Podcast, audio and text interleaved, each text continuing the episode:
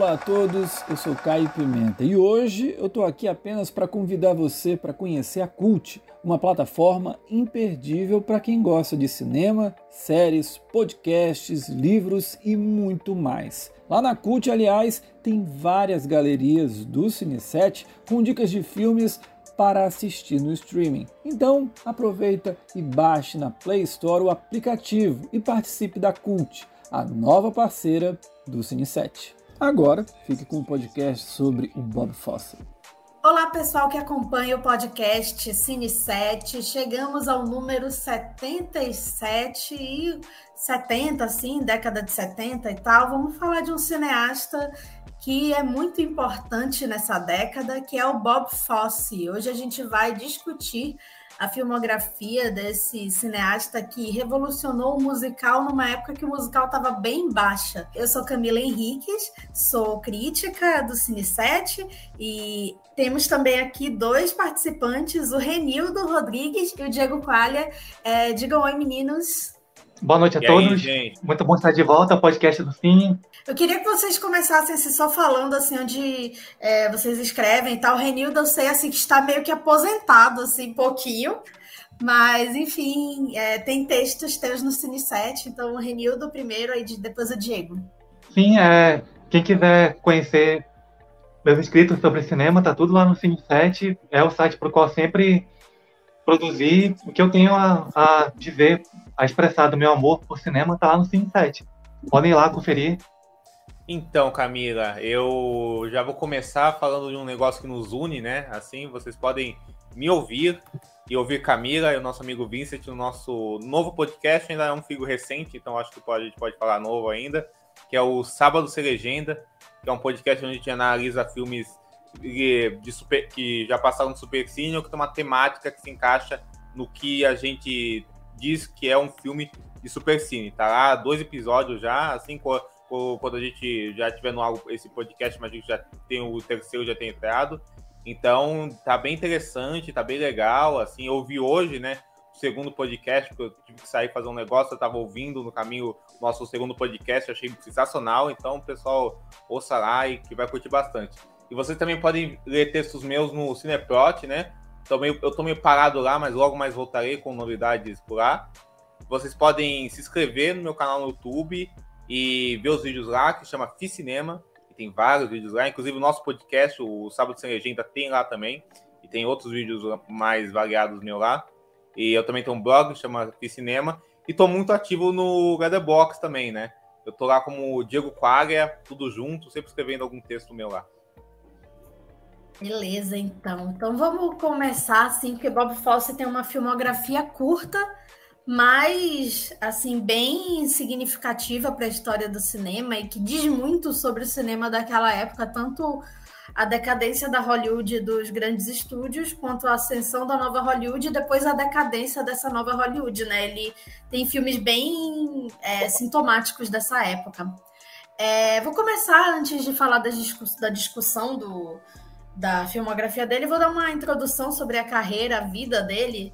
Ele, o nome dele, como o nome dele já sugere, né, Robert, é, Robert Louis Fosse, ele nasceu em Chicago, Illinois, nos Estados Unidos, no dia 23 de junho de 1927. É, então, assim, estaria quase chegando aos 100 anos se estivesse vivo.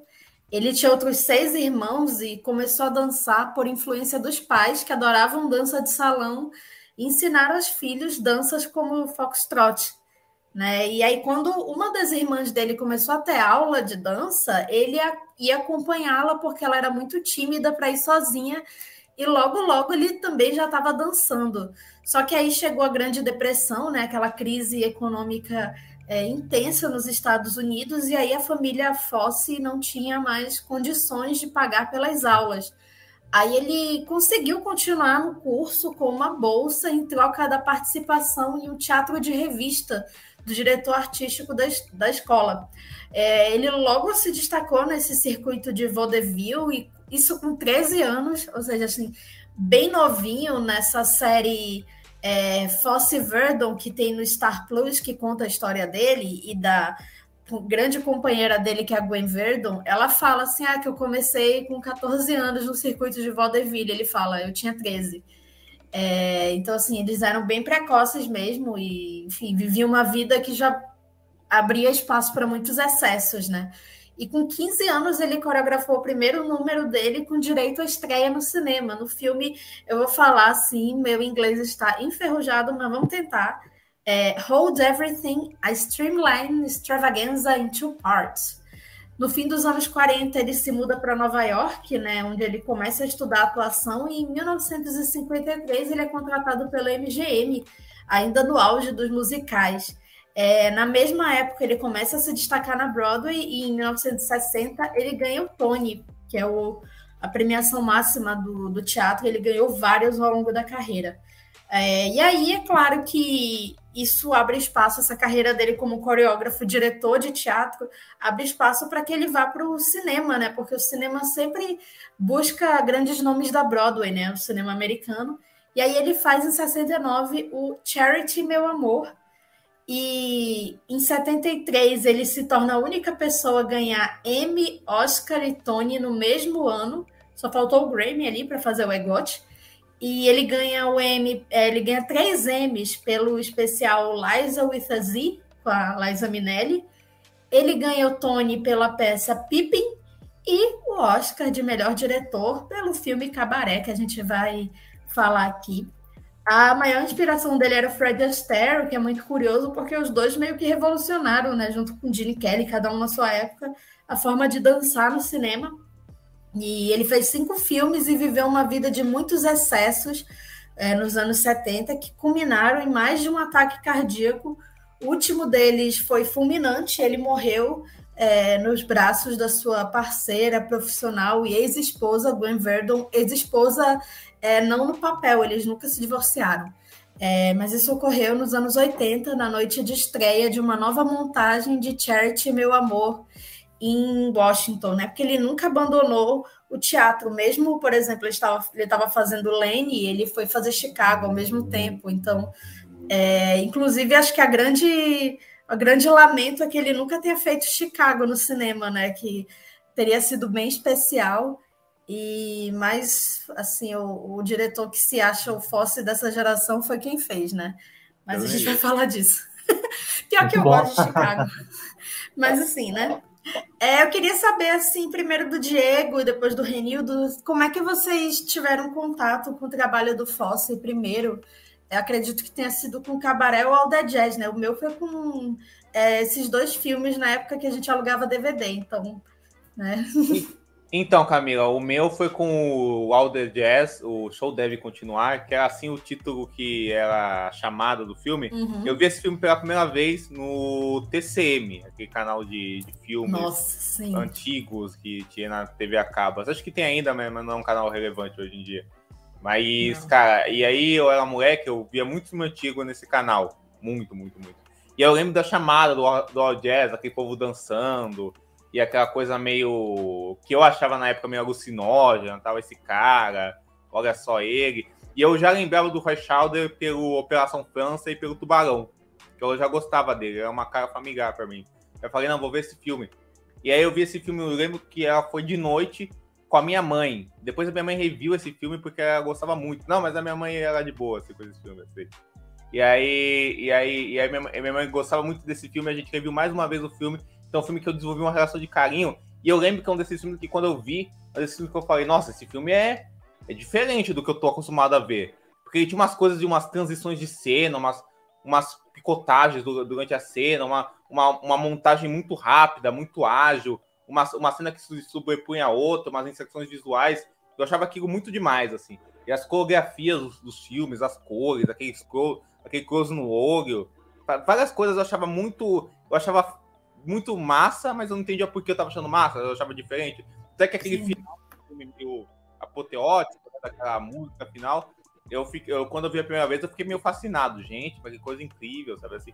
E, é, é, é aquela coisa de, desse cara, né? Esse, é um personagem tão. Ele é tão carismático, né? Ao mesmo tempo tão também canalha, ao mesmo tempo, sabe assim? É, é uma coisa que me pegava muito. E aí, depois, com o tempo, eu fui até os outros musicais do Bob Fosse, sempre gostei de musicais, mas E aí eu fui, eu fui ver o Cabaré, logicamente, fui ver o, o, o Star 80, fui descobrir as coisas dele de teatro, assim, porque minha mãe também sempre gostou muito de teatro, minha mãe, minha mãe atua, então eu, eu sempre tive um pouco ligado a essas coisas, assim. Então, e, então isso sempre me chamou muita atenção, sabe? Assim, mas o, o contato inicial foi pelo All Jazz e foi por onde eu conheci a obra dele, quem é o Bob Fosse, assim, como ensinador teatral e ensinador audiovisual também. Bom, é, acho que eu posso dizer que eu fiz o percurso inverso do Diego, porque eu guardei o, o que talvez seja o prato definitivo desse cardápio para o final, que foi o All the Jazz. No meu caso, foi o, o Cabaré, foi o meu primeiro contato com Bob Fosse. É, eu acho assim, é, o meu começo no cinema, o primeiro movimento que me cativou, assim, o que me trouxe assim para para paixão pelo cinema foi a, a, a, geração do Bob Fosse, foi a nova Hollywood. E eu sempre é, quis pesquisar muito assim sobre todos os autores, os principais criadores desse período. E eventualmente acabei me deparando com Fosse e me acabei sendo arrebatado pelo Cabaré, posso dizer assim. Até hoje, meu filme favorito dele, para mim é a obra máxima. É... Também sou fã de musicais, adoro musicais todos os períodos. Eu acho, inclusive, sintomático que o Bob Fosse, diferentemente do Fred Astaire e do Gene Kelly, que são os, é, talvez sejam o grande triunvirato do musical, os três nomes mais conhecidos de longe, que ele seja um diretor e não um ator como foram a Sarah Kelly porque era outra época de Hollywood, onde o ator era o veículo principal dos filmes, e na geração do Fosse, o diretor é o grande nome, assim, por trás da criação cinematográfica. E eu acabei, é, ao longo dos últimos anos, é, indo buscar todos os filmes do Bob Fosse, exceto All The Jazz. Eu deixei All The Jazz, talvez, inconscientemente, já ter lido tanto sobre esse filme, sabendo da reputação dele, deixei para que para conhecer ele por último. E total admiração pelo Bob Fosse. Cada filme dele foi uma, para usar um termo tanto antipático, foi um, uma mais trip completa. É, mexeu bastante comigo e me trouxe uma percepção muito diferente do que pode ser um musical. Eu acho que qualquer pessoa que embarque nessa viagem desses cinco filmes vai sair muito convicta do que é possível fazer no musical para além daquele clichê que a gente já conhece. É, e a gente vê o quanto ele influenciou assim na forma de coreografar, né? Porque ele fazia umas coreografias mais sensuais, né? De corpo mesmo, né? Usando o uhum. corpo. Virou até sinônimo dele, né? As jazz hands, né? Que eram as mãos que faziam o balancinho, né? Assim. É, eu nem sei exatamente, é porque eu estou fazendo aqui no, na, no vídeo, mas é, é, muito sintomático dele, né? Tanto é que no All That Jazz, sempre que ele ia aparecer no, no, no, no palco, ele falava It's showtime e fazia as mãos, né? E é uma marca dele, né? Assim, até mesmo a forma dos dançarinos se vestirem, né? Assim, ficou muito, muito é, sinônimo dele. Tanto é que muitos diretores tentam emular mesmo. É, só que ele começa no cinema com um musical mais tradicional, né? Que é o Charity, Meu Amor, e que é uma versão nova do Noite de Cabiria do Fellini. Inclusive, tenho que aproveitar e fazer um jabá, porque o Renildo está aqui. A gente tem um podcast sobre o Fellini com o Renildo e com a Bia Zastro, que, é uma crítica amiga. que eu amo, assim. Então, foi bem legal. Foi quando o Fellini teria completado 100 anos. Então, tem Noite de Cabiria, tem Amacor, tem tudo do deste senhor que Tive trabalhou muito. Né? É verdade, amigo. Foi bem legal. E o, o Sweet Charity é um musical, ele vem da Broadway, inclusive quem faz o papel da Charity na Broadway era Gwen Verdon, né, que é, era parceira do, do Bob Fosse, terceira esposa dele, depois trabalhou nos bastidores, né? Assim como muitos autores, né? A gente tem Hitchcock, a gente tem o Peter Bogdanovich, né? O George Lucas, né? Sempre tem essa coisa assim da esposa trabalhando muito forte para segurar as pontas né, nos bastidores. E no caso, a Gwen Verdon trabalhou muito na coreografia, porque ela era considerada a maior dançarina da história da Broadway, né? Ela é considerada, né? E só que quem fez o papel foi a Shirley MacLaine no cinema. A Shirley MacLaine já vinha de sucessos, né? O Se Meu Apartamento Falasse, vinha do Irma Laduce, inclusive acho que é uma dá para fazer uma sessão dupla divertida de Irma Laduce e Charity, assim, é. porque são filmes assim que têm uma semelhança, né? Até o roteirista é o mesmo, que é o Yao John Diamond. Uhum. E, enfim, ela faz uma jovem, né, que trabalha numa, numa boate. Ela tem um envolvimento complicado ali com o Vitório Vidal, né, um cara que é, é um astro do cinema, e aí isso é, a ilude muito, né? Ela se ilude com aquele mundo, mas é claro, vem muita desilusão. E ela acaba se apaixonando depois por um segundo cara, o Oscar Lindquist, e novamente Shirley MacLaine se apaixonando no elevador, né? Assim como se meu apartamento falasse, né? É, só que dessa vez o elevador parou, né? E aí ela foi meio que forçada a se apaixonar por ele. E é um musical de grande escala, né? Tem muitos números externos, né? Assim, é muito doido você pensar que em 69 a nova Hollywood estava nascendo.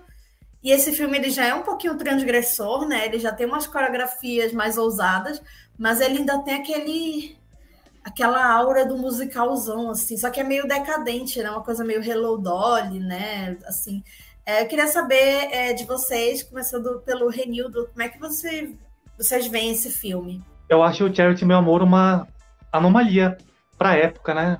Não, não saberia dizer se tem outro musical com essa pegada antiga posterior ao Charity Meu Amor. Ele é talvez o último grande musical no estilo antigo, assim, de ser para cima, de é, tentar ter aquela witch, aquela sofisticação, aquele retratar um, um, mundo, aquele mundo típico da, da Broadway, né? Um mundo um tanto rarefeito, um mundo melhor apreciado pelas elites. E interessante notar, por sinal, que a, a Gwen Verdon ela foi vetada desse filme por causa da idade.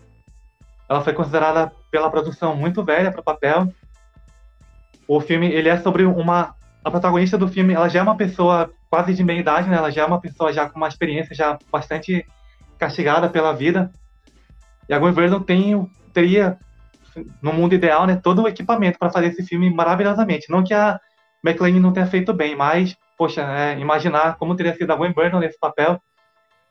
Outra característica que eu acho bem curiosa do Charity Meu Amor é que na tradução do enredo italiano para a versão americana, tem um, um nó bem interessante que talvez defina uma um elemento fortíssimo da filmografia do Bob Fosse, que é a insegurança masculina.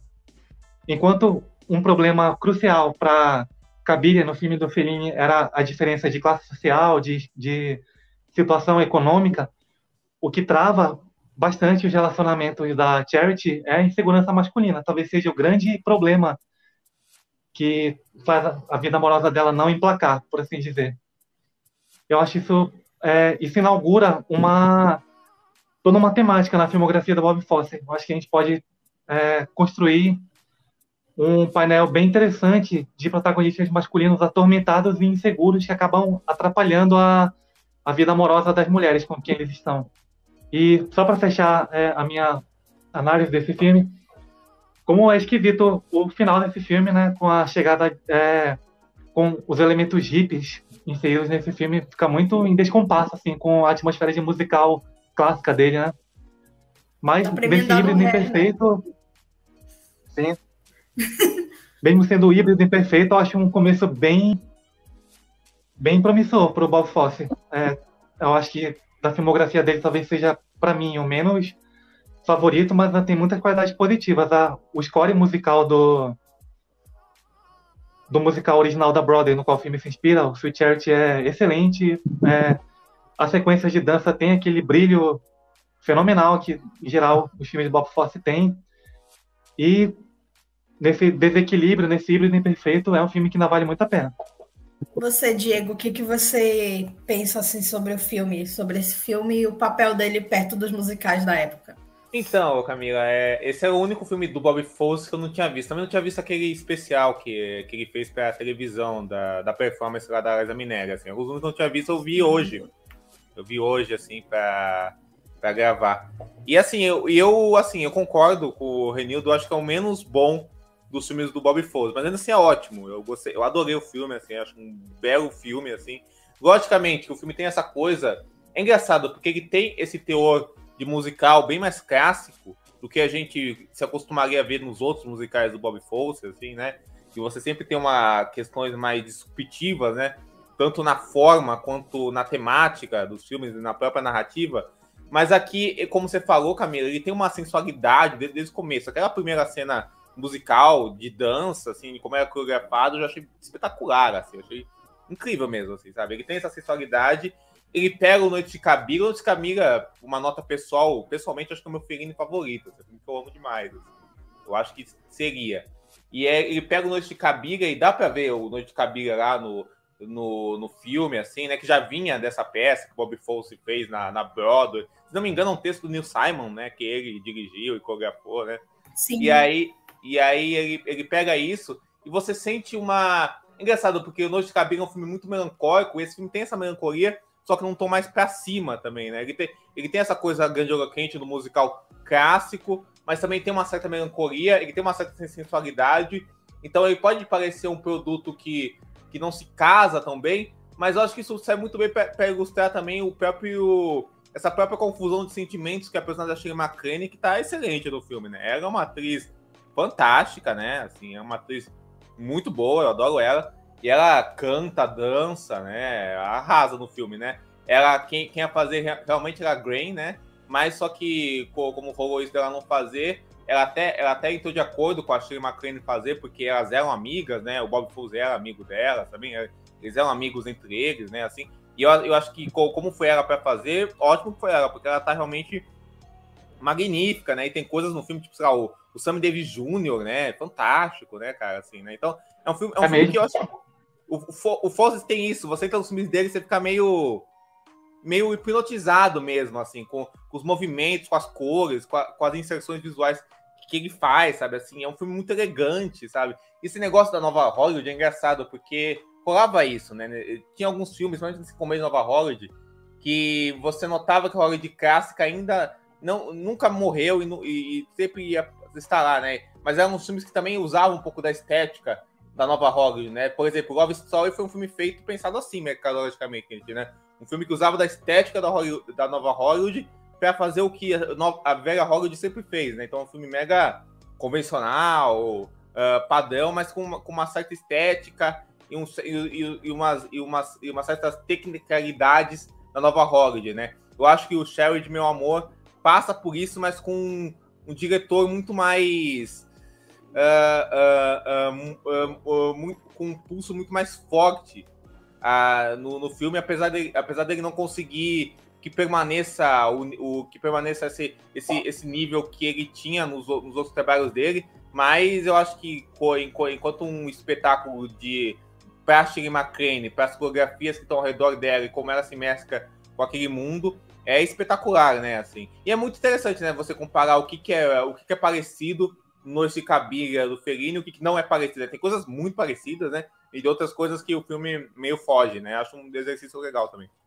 É, esse foi um filme dele que foi indicado a três Oscars, né? A Shirley MacLaine chegou a ganhar Globo de Ouro de melhor atriz em comédia musical.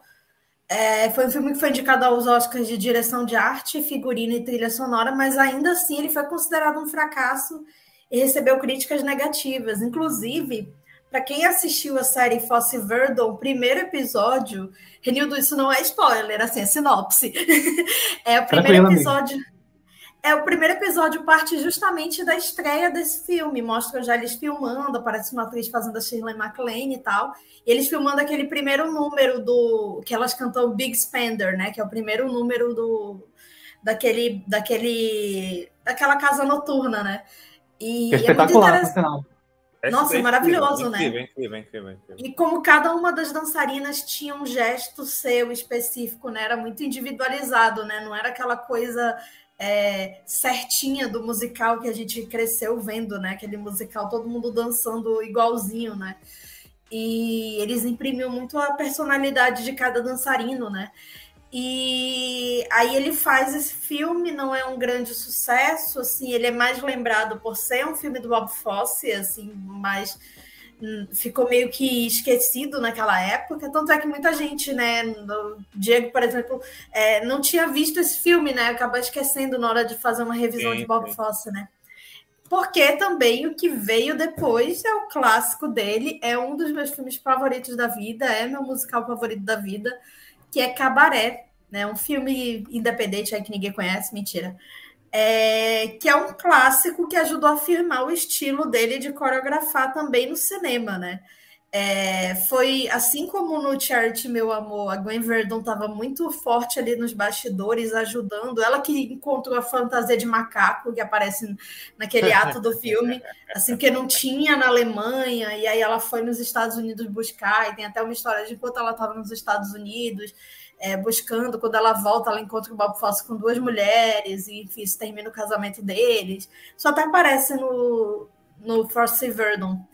É, só que é um filme mais ousado, é um filme que dialoga muito com a nova Hollywood, porque ele é, fala de temas assim que o Código Reis nunca permitiria, né? Assim, ele mostra a ascensão do nazismo numa das sequências assim que eu acho que são mais poderosas assim que eu já vi no cinema, mostrando a extrema direita, que é o Tomorrow né, Belongs to Me, aquela sequência assim que você pensa assim que é um garoto inocente cantando e você vê né? É um movimento que vai crescendo e são, é um grupo de nazistas cantando e é assustador. é macabro.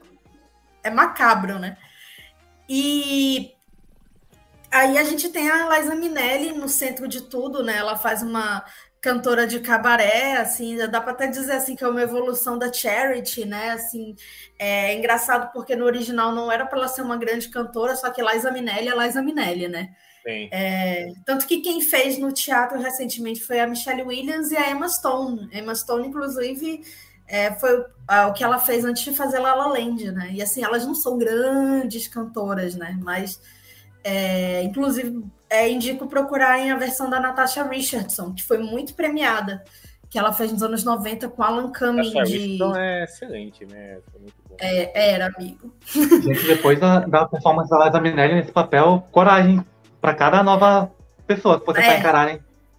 Não, dizem que tem uma certa cantora italiana, sabe? Que tá querendo fazer no cinema de novo. E eu acho que ela seria mais interessante como It... mestre de cerimônias. É, ito-americana, ito-americana. Ito-americana. Mas, enfim, a Liza Minelli, ela realmente virou sinônimo. Tanto é que, eu até falo isso na minha crítica, que uma das imagens mais fortes da carreira da Liza Minelli é ela naquela cadeira com o chapéuzinho cantando My Hair, né? Uhum. Assim, é o que quando você pensa em Liza Minelli, você lembra logo dessa imagem. É, e ele criou essas imagens, assim, e é um, um musical interessante que dizem que é um musical para quem não gosta de musical, porque ele tem uma historiazinha e o, as músicas elas são meio que inserções, né? O próprio mestre de cerimônias ele não interage com os personagens, né? Ele tá ali como elas são como comentários dentro do enredo, né? É, ele tá meio que ironizando ali, né? De vez em quando ele aparece assim com o sorriso dele, assim, inclusive aqui no meu, no meu fundo de tela. E ele, inclusive, ganhou o Oscar, o Joe Gray, né? Que inclusive tá até vivo, tá vivo até hoje. É, tá com mais de 90 anos, se eu não me engano. E a Liza ganhou melhor atriz. E o filme ganhou oito Oscars, na verdade, incluindo melhor direção. Ele só não conseguiu levar mais prêmios porque tinha um filme chamado Poderoso Chefão no caminho, né? Assim, imagina, né, assim... Do qual, inclusive, o Fosse tirou o Oscar de melhor diretor do Coppola, por esse primeiro Poderoso Chefão, né? Verdade. É, né? o, o Coppola teve o segundo para vencer depois, e venceu do, do Fosse, inclusive, por Lane, né? É, mas é interessante isso, né? Que são dois clássicos gigantescos do cinema que se degladiaram ali. Eu até, acho até democrático que um tenha ficado com um prêmio grande e o outro tenha ficado com outro prêmio grande, assim.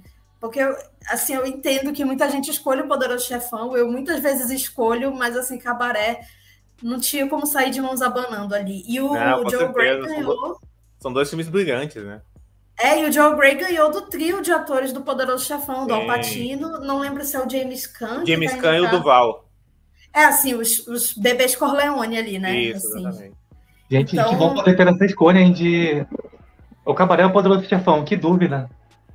Né? Imagina, é escolhe o terceiro. E, e, ainda, e ainda tinha a obra-prima Mago Pesadelo, que eu recomendo para todo mundo aqui também. Nossa, é, foi, esse ano foi assim, brabo. Foi brabo esse ano. Anos 70, Mas... né? Assim, é, é, era, era obra-prima atrás de obra-prima no Oscar, né? Mas é e doido. diferença que deram três anos, né? De, de Charity Me Amor para Cabaré, né? É um mundo que, que ficou para trás e outro que surge com outra força, outra atmosfera, com o mundo reinventado completamente, o mundo musical, é, a partir do cabaré. Ficou impossível acho... olhar para trás e fazer musicais da moda antiga, é... sem ser explicitamente nostálgico. O musical teria que seguir outro caminho do cabaré em diante. Eu acho que o cabaré tem uma coisa que a Camila falou que tem muita gente que não gosta de musical e gosta do cabaré por ele ter uh, por, por, por, ele ter músicas que são muito que são que são muito separadas assim né de uma da outra tal, assim que são que aparecem em momentos certinhos tal tudo isso eu acho que o cabaré também eu acho que ele tem uma coisa é, que, ele, é, que ele também rompe qualquer preconceito. Esse é um preconceito muito babaca, porque, é, porque não faz sentido, mas esse preconceito que o musical é um gênero que, que, é, que é alenia, sabe? Assim, é um gênero alienador, assim, um gênero, um gênero alienador, assim, é, é, um preconceito babaca porque tem, porque tem várias formas de você ser político, assim, um, um, é, é, o filme não necessariamente precisa de um precisa, precisa não ser descompromissado para não ser uma obra-prima. Né? Você tem Cantando na Chuva, que é um, uma obra-prima, assim, e é diferente de Cabaré e é uma tão obra-prima quanto, assim. Mas eu acho que o Cabaré, dentro do que ele quer ser, ele tem uma coisa sensacional, que é que ele mostra essa força política que a Camila descreveu, né? Essa coisa do filme observar essa ascensão da extrema-direita, a forma que, que, que, ele, que ele filma e que ele narra essa ascensão. Porque você, você vê um mundo que está separado daquela extrema-direita, que está que tá agindo aos poucos lá fora, no começo do filme, né? Tá fora desse cabaré, naquele cabaré. Aquele cabaré é uma coisa, é, uma, é, um, mundo, é um mundo à parte, é um, é um mundo que as pessoas amam, se divertem, tem relações, uh, tem relações e discussões progressistas, abertas, livres. E aí, fora dele, você vê, você vê fragmentos desse sentimento reacionário aparecendo aqui e ali, aqui e ali esse, esse sentimento sendo, sendo muitas vezes tratado como piada e achado, achado que isso nunca vai chegar a lugar. Aí você vê aos poucos esse sentimento se espalhando, se espalhando, tomando corpo, até que chega nessa cena onde tudo isso é construído e ganha, ganha face nessa cena da criança inocente, que a gente vê que não tem nada inocente, e pela força da câmera do Fose, a gente, a gente percebe o, fasci, o fascismo, esse, esse, é, é, é o nazifascismo, o e ele, e ele ganhando força pela imagem e pela reação que ele causa de, de, de, dar, de dar uma força para alguns covardes e assustar vítimas inocentes, né? Que estão vendo a preparação daquilo. E aí o filme. E aí, e aí o tom do filme, que já era uma coisa pesada, vai ficando cada vez mais pesada. E ao mesmo tempo é um filme que comenta também essa, é, essa relação, essas relações livres, essa pulsação de uma época, né? Essas relações diferentes, né? Do que, do que é padronizado, do que é padrão, personagens ambíguos, né? Então, então, então é um musical com frescor de trazer coisas que já não eram que, que já não eram o padrão do musical, assim, apresentar essas coisas e mostrar que o musical pode fazer tudo, eu acho também, né? Assim, as coreografias dele, os atores são espetaculares, sabe? E é um, é um filme que tem muito esse, esse frescor, sabe? Assim, de, de, de mostrar esse combate entre o mundo entre o mundo de ilusão, que também é falho, que mas também é, é belo, se, com esse horror reacionário que existe. Com certeza, Diego. É, o Cabaré é um filme que prova muitas coisas em relação ao musical. Ele prova que tu pode confrontar verdades incômodas, que tu pode abordar racismo, tu pode abordar política reacionária, tu pode abordar uma série de coisas muito desagradáveis do, do, do mundo real. Um mundo que supostamente não pertenceria ao mundo que deveria ser alienado dos musicais. Não, o musical ele pode perfeitamente ter algo a dizer sobre questões políticas, sociais, étnicas e tal ele prova que o musical é, ele pode ser uma janela para o lado sombrio da natureza humana, ele não precisa Sim. ficar somente em, em, beleza estética, em alegria, em ser um escapismo, ele pode também é, ter algo a dizer sobre o que a gente carrega de ruim. Ele prova uma coisa talvez ainda mais difícil e é, milagrosa, porque eu não saberia apontar outro diretor que tenha se apropriar tão completamente da forma musical para dizer, fazer uma, uma expressão pessoal. Ele prova que o musical ele pode ser filme de autor também, que tu pode usar o musical para expressar coisas do teu mundo, é, para se manifestar artisticamente de uma forma que só você poderia, sem se conformar a padrões, a ditames de, de, de convenções, de clichês. O cabaré ele realmente ele inventa um jeito de se fazer musical e a gente talvez é, até hoje não tenha sido capaz de alcançar a criação do Bob Fosse nesse sentido. É, com certeza, René. Eu acho que o Cabaré tá lá em cima junto com, esses, é, é, o gênero musical sendo levado em sua potência por um grande artista, né? Eu acho que tiveram outros que fizeram isso. O Jacques Demy fez isso lá na França. O Stanley Donen, eu acho que na sua época fez isso do seu jeito, lá com o Gene Kelly. Eu acho que tiveram isso. Mas eu acho que o Bob Fosse, ele fez uma coisa muito específica, né? E que agregou muito o espírito de uma época, eu acho, assim, né? Que ele conseguiu compreender e levar para as telas, assim, né? E dialogar com esse, com esse espírito de uma, de uma época muito específica, né? Assim, que já que, que já estava aí, que já estava presente aí nos outros grandes mestres, assim, mas que ele conseguiu pegar e falar isso é meu e vou fazer assim. E eu, eu acho que também uma coisa que a gente vai falar da obra do Fosse, assim, é que ele é um diretor que, como os melhores diretores que vêm do teatro, ele é, é como, sei lá, o Bergman, o Visconti, o Mike Nixon, vários desses grandes diretores que vieram pro teatro, que vieram do teatro e foram pro cinema. Ele, ele é um diretor que ele, que, que ele vai pro teatro, mas que, mas que ele usa, ele usa o que ele aprendeu de mise-en-scène teatral, de, de, uh, de encenação teatral, para agregar a, a, a, imagem e ao, ao audiovisual com os elementos cinematográficos que ele tem à disposição, assim. E não para e, e, não e, e não para tornar tudo padronizado e chapado, assim, como, como a gente vê algumas vezes assim em filmes que se dizem teatrais, mas são só genéricos, sabe? Sim, é, pois é, eu, eu gosto muito disso e como os dois espaços, o cabaré e a cidade, né, as cidades, né, assim, o mundo exterior, eles são como se fossem universos realmente distintos, né, e como esse personagem do, do mestre de cerimônias fala, assim, você passou duas horas escapando, né, assim, e como esse jogo de câmeras, né, assim, pelos espelhos, pelo, pelos rostos, assim, ele filma, ele usa, ele usa o rosto da Liza Minelli, que é muito expressivo, né, para contar a história. E tem que falar, assim, que é um filme que ele mostra um trisal no seu centro, né? O trisal, assim, exato. Também, também. Ele, a Fronteira Tabu também. Filma, e ele filma, e é meio que coreografado também, aquele momento que os três se encontram, é, que eles finalmente é, fica implícito né, que eles consumam né, os três juntos, é, como ele filma, né? É uma coisa íntima, como se a gente estivesse invadindo ali, mas ao mesmo tempo a gente não faz parte daquilo, a gente está meio que intruso, a, né? E, e, isso, isso Camila, é constante cinema dele, né? Essa liberdade sexual e como a câmera acompanha essa liberdade sexual, né? Isso vai ter, daqui para frente vai ter em todos os filmes dele, né? Nossa, sim. E ele é engraçado que no Fácil Verdon mostra que ele não gostava do, do, número musical Two Ladies, que ele dizia que não dizia nada sobre o filme. Só que é uma música que diz muito, né? Porque é o, o, o mestre de cerimônias ensinando um trisal ali, né? Uhum. né? E é muito legal, assim, como as músicas elas vão se dialogando. E, assim, são minhas músicas preferidas de musical, assim, eu acho que Maybe This Time é linda. Assim, de vez em quando eu assassino no karaokê essa música. Ah, é. e eu gosto muito do final, quando a Liza canta o cabaré, né? A música é, tema, porque ela tá. É melancólico, ela tá vivendo ali o que, que ela, ela passou, né? Tem, o filme fala de aborto também, né? É, é algo assim que se a gente for colocar quatro anos antes, assim, não, não seria não seria colocado de forma tão explícita né, no, no cinema. É, não seria nem colocado. E é muito doido também que, assim, ela, como ela se, se, se ela expurga esses sentimentos por meio de Cabaré, que é uma música muito melancólica, apesar de ser animada, e Maybe This Time, que é uma música esperançosa, só que é melancólica é muito doido também porque ele está se ligando com a Hollywood clássica, porque a Liza Minnelli tem o DNA, no DNA, os símbolos do musical, né? A Judy Garland e o Vincent Minnelli.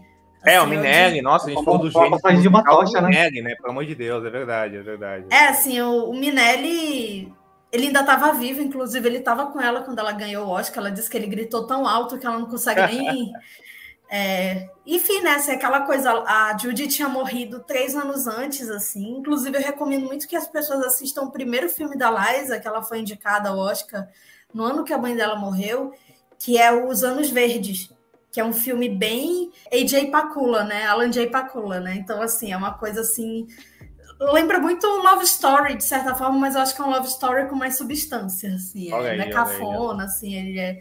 Ele não tem doença, assim, mas Mas é, é bem bacana, assim. Vocês acham aí pelas internet, porque ele infelizmente não é, está streaming. Você você falou do, do Minelli, né? É engraçado porque esses diretores, né? O Minelli, o Donnell, né? Eles, eles tinham essa coisa da, da mise-en-scène muito Sim. bem trabalhada, né? Muito bem criada. Tem um filme do Minelli que eu acho incrível, que é, é o aquele, inclusive com a mãe da, da Liza, né? A Judy Garland, que é Agora Seremos Felizes. Eu acho que filme é uma coisa de Deus, assim, sabe? Meu filme de Natal preferido. É um, assim. é um milagre esse filme, assim, do jeito que ele é, que ele é construído, tudo, assim, né? Mas é um filme que é, é aquele filme que te deixa, te deixa, te coloca num estado de êxtase, você fica, nossa, aqui eu quero sair pro mundo e dançar, cantar, sabe? Assim, Sim. Assim, é um filme, é um filme que te coloca num astel muito pra cima, assim, que é maravilhoso também, tem que existir esse tipo, tipo de filme e tem filmes assim que são incrivelmente bem feitos. Mas o Cabaré, ele te, no final dele, ele te coloca num estado meio down sobre aquele mundo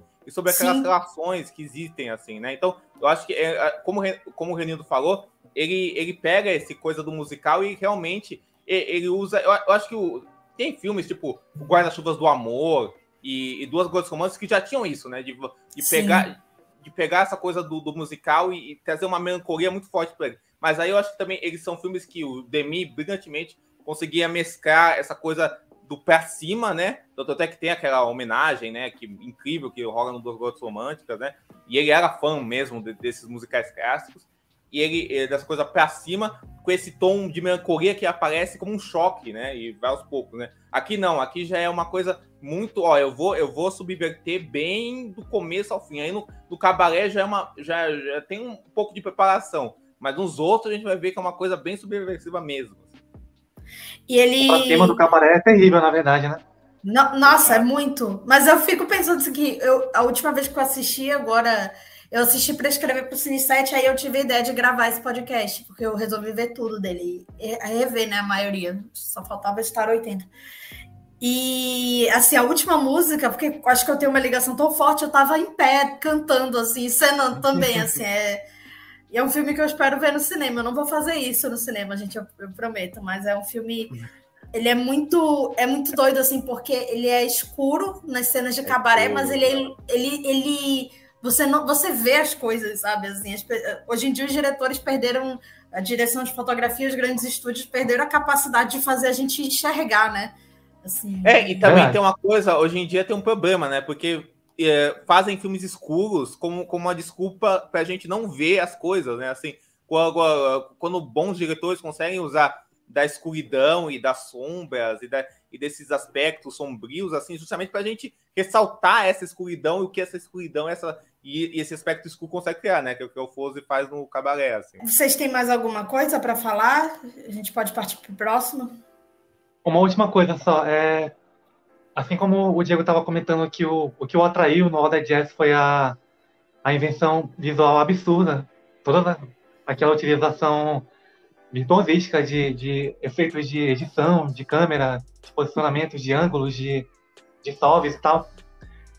Para mim, de cara, o, o que me capturou, me hipnotizou no cabaré é também a invenção visual. Só aquele plano inicial, que também é o final, refletindo lá as mesas do, do cabaré com todas as pessoas, só aquilo lá já é o suficiente para me tragar para outro mundo e só sair dali quando começa o crédito, realmente. Maravilhoso, maravilhoso. E tem que lembrar, assim, do. Esse ano o Cabaré foi homenageado à força no Oscar, né? Porque só a Lady Gaga que meio que exigiu que ela apresentasse com a Liza. E aí, assim, para você ver, assim, que é um filme ainda sub-homenageado, né? Assim, é, acho que ele merece mais, mais reconhecimento. Ele é um filme muito premiado, ele ficou no Zeitgeist, mas assim, ele ainda não está muito assim. Acho que o público em geral é. não, não reconhece tanto. Um, é, um... Ah, pode falar, Camila, desculpa. Não, assim, só para parênteses, assim, não sei se chegou, conseguiu chegar a ver, não sei se, se o Renildo viu, mas tem o especial da Liza que ela fez no mesmo ano na, no YouTube o Liza with a Z, que o Bob Fosse ganhou Emmy e tal, e tem ela, ela cantou dessas músicas do cabaré. E vocês vão ver assim que a gênese das cantoras pop tá ali na Liza Minelli. Tudo assim, de coreografia, de cantar, de ser expansiva. Assim, ah, é, é, é Não cheguei a ver, não, amiga, vou procurar. É espetacular esse, esse especial. Eu vi hoje também no YouTube. É espetacular, assim. É... E cantando ao vivo tudo, e dançando pra caramba. Muito, Sim. muito bem feito esse, esse especial. Mas uma coisa que eu ia falar do Fosse, Camila, que você tava falando aí do, dessa coisa do cabaré não ser tão lembrado quanto deveria hoje em dia. Eu acho engraçado, porque o Fosse foi um diretor uh, pro, pro teatro, pros musicais, pra Broadway, ele foi revolucionário mesmo, assim. E ele foi um diretor muito importante, né, pra Nova Hollywood. Ele foi um diretor premiado nesse momento da Nova Hollywood, é um diretor que ganhou Oscar. Os filmes eram muito premiados e não sei o que, eram filmes muito falados, né, assim, né? E ele foi um cara que, como eu falei, conseguiu mesclar essas duas linguagens no cinema, e um cara que fez televisão também, né, passou por várias linguagens diferentes, né, assim, conseguiu conseguiu trazer essa linguagem para o cinema e, e mesclar ela, foi um cara que trouxe revoluções e ações muito importantes para o gênero, um cara de um domínio absurdo, mas que não é tão citado quanto outros grandes diretores da nova Hollywood, né? Então, é uma coisa que acontece, né? Assim, acho também porque eu acho também porque ele é um cara, é um cara que, que optou em muitos desses meios, é um cara que fez que fez é, um número pequeno de filmes, se você parar para ver, assim, ele é um cara, ele é um, é um cara que não estava numa turma específica, né? Ele estava lá fazendo os filmes dele, né? Ele não estava ele não estava dentro de uma turma específica, né? Então, então acho que é um cara menos falado, assim, né? Ele, eu coloco um pouco ele numa categoria de um diretor tipo uh, o Cassavetes, que é um cara que é, que é revolucionário, importante demais, né? O Cassavetes praticamente é um dos criadores também independente americano, é antes da Nova Hollywood, né? E aí o cara, é, uhum. é, mas é um cara que não é tão que é um cara que, até, tirando os cinéfilos apaixonados, assim, não é, não, não é um cara que, é, que é, deveria ser muito mais falado pelo peso gigantesco que ocupa. O, o Cassavetes, logicamente, é mais falado, eu acho até. Mas deve, os dois deveriam ser falados mais. O Cassavetes que também tinha uma, uma esposa colaboradora, coautora dele, que é a Jenna Rollins, né? Que é a melhor atriz do mundo, né? Então é foda. Nossa, maravilhoso. Cassavetes, inclusive, né? Assim, é, merece um, um, episódio aqui. Já estou pleiteando aqui com. Estou me convidando. Ah, com certeza. A gente já chama a Bia também, que a Bia é Olha, já chama a Bia também, que ela é, ela é casavetezeira, então já, já junta. Mas vamos então a 1974 com Lenny, que é o filme que ele resolve fazer depois do Cabaré. E é o primeiro filme dele que não é um musical, mas que tem relação com cabaré também, porque ele também trabalha com inserções, né? Só que no caso, em vez das músicas, são os shows de stand-up do, do Lenny Bruce. Lane Bruce realmente existiu. Para quem vê Marvelous Mrs. Maisel, é o cara, o, o namoradinho par romântico que não é, meio platônico da Maisel, é o Lane Bruce. E eu tenho a infelicidade de dizer para vocês, pelo menos na vida real, ele morreu nos anos 60. Assim, não sei, não sei na série, até porque eu não vi essa temporada agora.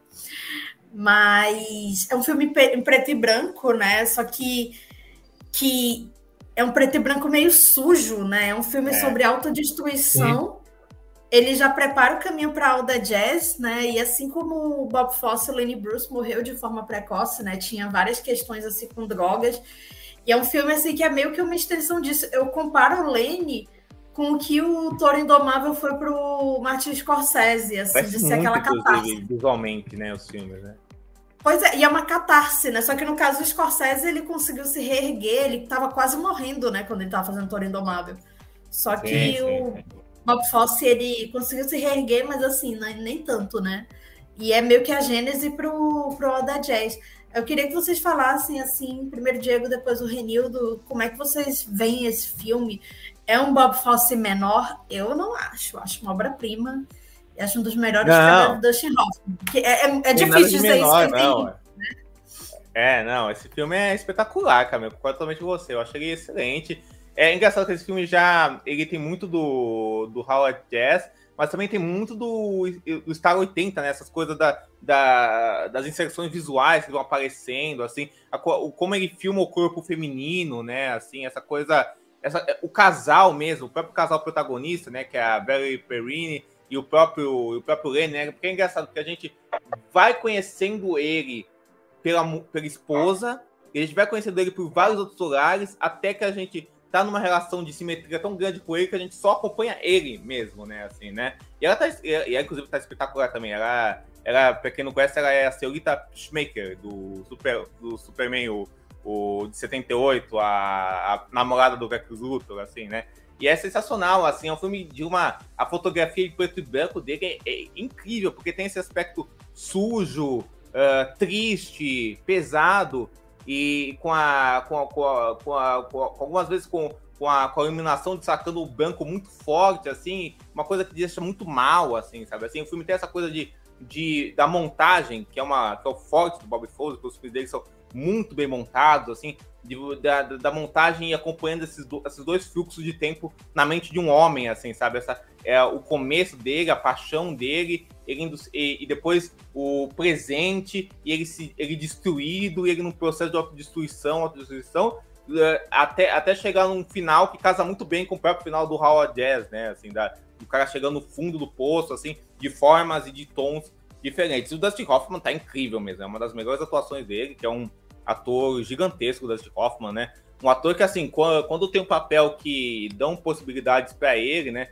Como ele tava nessa época, né? Como ele tá no Midnight Cowboy, que, que tá genial, e nesse filme, ele, ele, ele, ele, ele arrasa, né? Ele tá, ele tá num estado de devastadão, de devastadão assim, de, de peso enorme, assim, né? E eu acho que o filme, ele, ele tem essa coisa de ser um filme muito bem é, é, todos os elementos dele convergem muito bem para te dar esse, esse tom do homem perdido muito forte, assim, sabe? Assim, de um, de um, de um, até você vai vendo cada vez mais esse tom crescendo, crescendo, crescendo, crescendo, crescendo, crescendo. Você começa vendo essa sensualidade que está muito latente no começo, até pela câmera, né? Ela, ela, ela vai saindo do filme, né? E vai, e vai ficando só vai ficando só os resquícios decadentes do, em todos os personagens, sabe? Assim, uma coisa que eu queria destacar só, antes de passar para o Renildo, é que o Bob Fosse, ele sempre trabalhou com diretores de fotografias diferentes, né? O diretor de fotografia desse filme é o, é o, é o Bruce Studers, que fez vários filmes do Clint Eastwood e do Don Siegel. O diretor de fotografia do All Jazz é o Giuseppe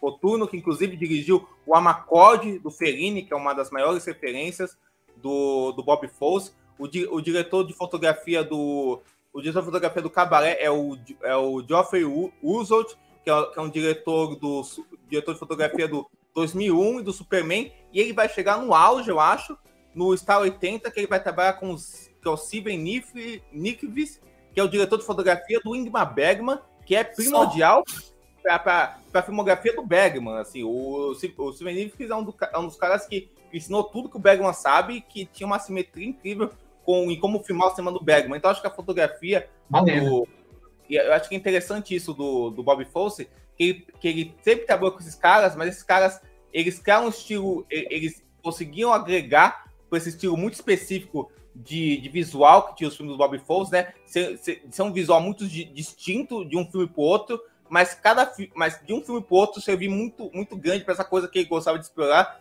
que é, que é a psicologia dos personagens, que é, que é esse estado emocional dos personagens que ele conseguia mostrar pela iluminação, pela, pelas cores, pela falta de cores, pelos enquadramentos, pelos planos, assim, com vários colaboradores diferentes que estavam dentro do que ele propunha como cinema. Camila, você falou no Toro Indomável. O Lenny é uma biopic é, do tipo que parece que as pessoas desaprenderam a fazer em Hollywood. Para mim é. Enquanto para você soou como uma. Como se fosse o Toro Indomável dentro da cara do Bob Fosse, para mim é parece ele se testando contra o Cidadão Kane, sabe?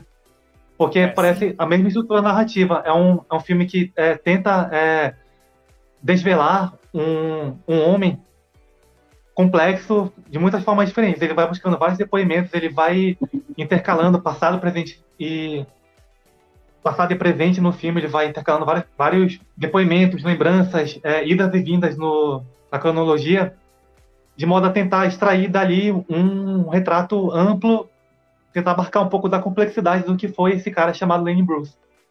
E é um filme que foi bem pouco compreendido, bem pouco digerido na época, né? É um filme que não ganhou muitas análises assim, não aparece muito nos compêndios de cinema, ele foi meio ignorado nas premiações na época. Mas, gente, infelizmente, é paira um pouco dessa incompreensão sobre a filmografia do Bob Fosse, porque quem se dispuser a assistir, a tentar atravessar esse filme difícil, que é um filme difícil, desagradável, é... apesar do show de performance do Dustin Hoffman, é uma biografia pesada, trata de uma vida infeliz, é...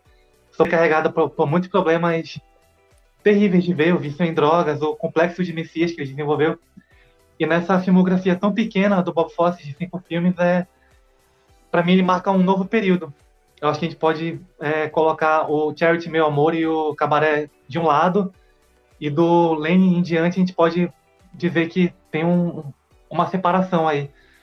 O primeiro que o Bob Fosse ele deixa de trabalhar com protagonistas femininas, né, que são a, a, a, as mais lembradas, são a marca do Charity Meu Amor e do Cabaré, são duas personagens femininas incríveis, muito fortes, multidimensionais.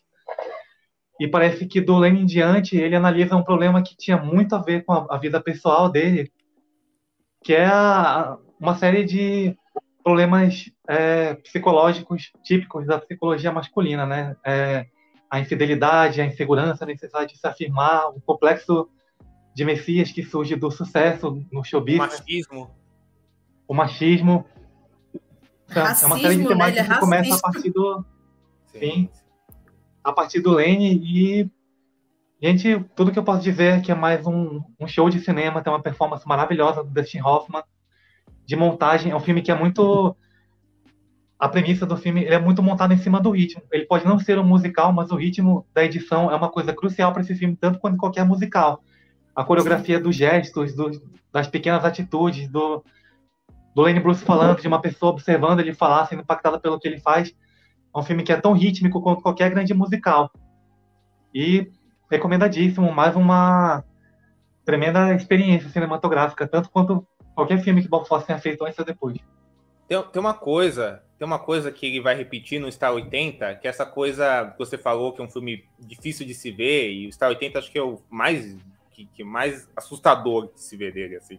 E aí eu acho que tem uma coisa desse filme que eu falei desse coisa muito sensual que o filme tem mesmo, assim, da, da relação dos dois, mas é o, o cenas, de sexo, as cenas de nudez dos, dos filmes, no Star 80 tem muito isso, não são cenas para destacar algo que. E o filme não é, não é moralista, não, mas não é uma coisa legal de se ver. Você, você vê um peso naquilo, assim, de, de uma relação que é muito. que, que, que é feita por pessoas que estão em, em momentos muito perturbadores, assim, sabe assim? E o sexo, a nudez acaba refletindo isso, acaba, acaba refletindo aquele estado de espírito daquelas pessoas, aquele estado daquele lugar, assim, de como aquele lugar objetifica, objetifica mulheres, de como homens objetificam mulheres, assim e aquela câmera passa esse mal-estar um pouco, assim, sabe? De, de, de como uma. De uma forma incrível, né? É um sexo que não é nem. nem é, não representa intimidade, não representa afetividade, não representa prazer.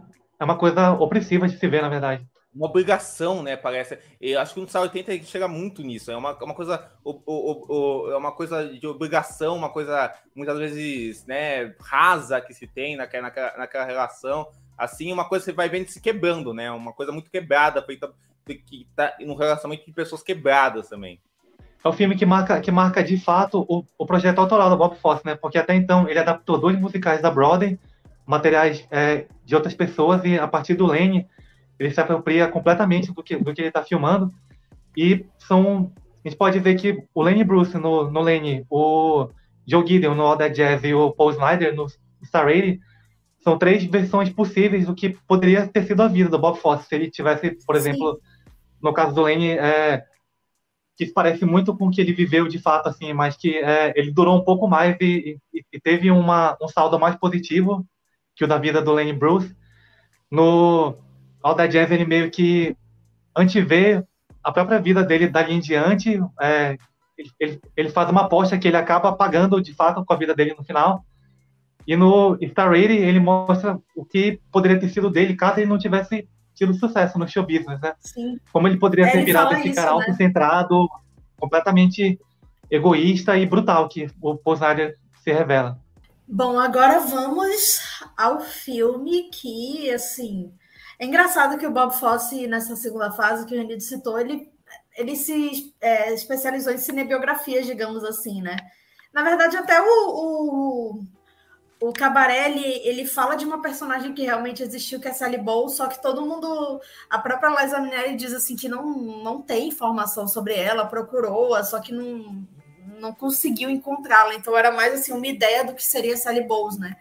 Aí ele faz o Lane, que é uma cinebiografia do Lane Bruce, depois vai fazer o Star 80, e no All The Jazz ele faz uma, uma autoanálise, né? Ele se coloca no centro de tudo, é, só que sem, sem se. É claro que ele se endeusa porque ele era um gênio, mas assim, ele mostra todos os defeitos dele.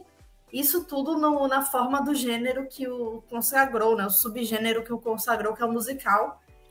E faz um musical muito provocador, né? Um musical que tem nudez, mesmo nas coreografias, né? Assim, que tem passos muito precisos, mas com aquela malemolência, digamos assim, típica né, do, da coreografia dele.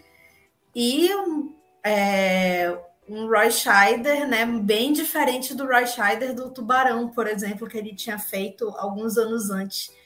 É, eu queria começar com o Renildo, né? É, você, você falou que Cabaré é o teu filme preferido dele, mas assim, é, como é que a Alda Jazz fica nesse, nesse teu patamar aí de Bob Fosse? Amiga, o Alda Jazz, ele é o filme que tem as imagens talvez definitivas da filmografia do Bob Fosse, né? Acho que ele nunca, nem antes nem depois, ele criou sequências que marcam tanto a memória de quem assiste quanto no Alda Jazz. Se eu prefiro o Cabaré, é porque é um filme mais redondo. E também porque a competição direta do All Jazz é com o 8,5 do Fellini, né? É um filme claramente construído em cima da, da premissa do 8,5. E, infelizmente, é, por mais que o All That Jazz seja um filme fenomenal, incrível, é, essa competição é terrível, né? É, o 8,5 sempre vai ter a primazia em relação a todo o filme que se inspirou nele.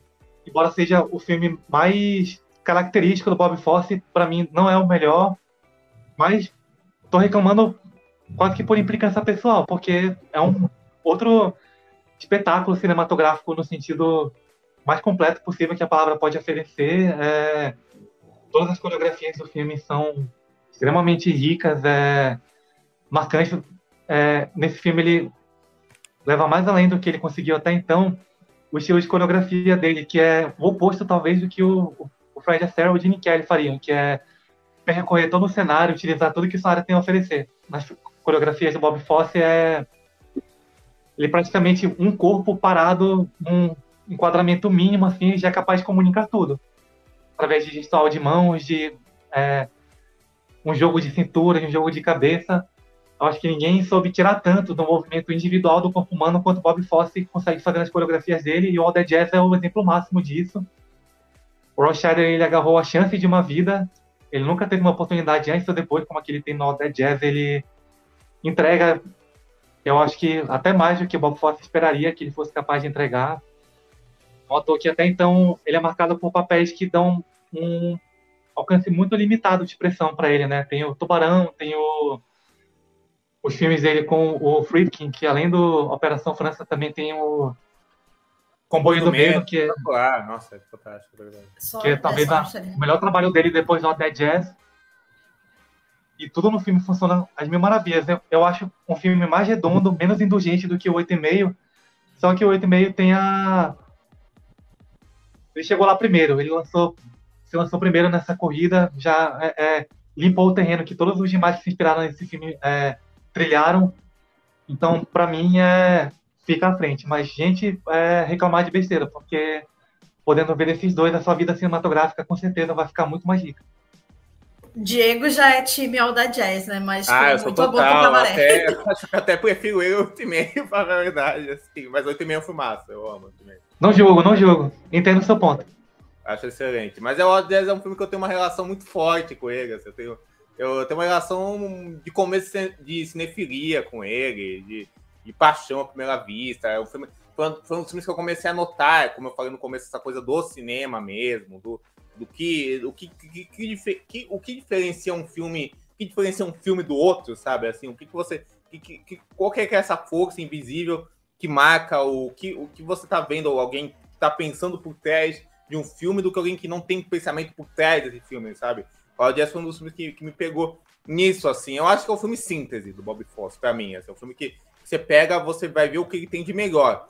Eu admito que assim eu revi todos os filmes dele para gravar aqui, porque eu já tinha revisto assim recentemente. E aí acabou que eu não sei se ele é mais meu favorito. Eu acho que tem um filme que roubou o lugar dele, que talvez seja uma coisa meio polêmica que eu vou falar aqui.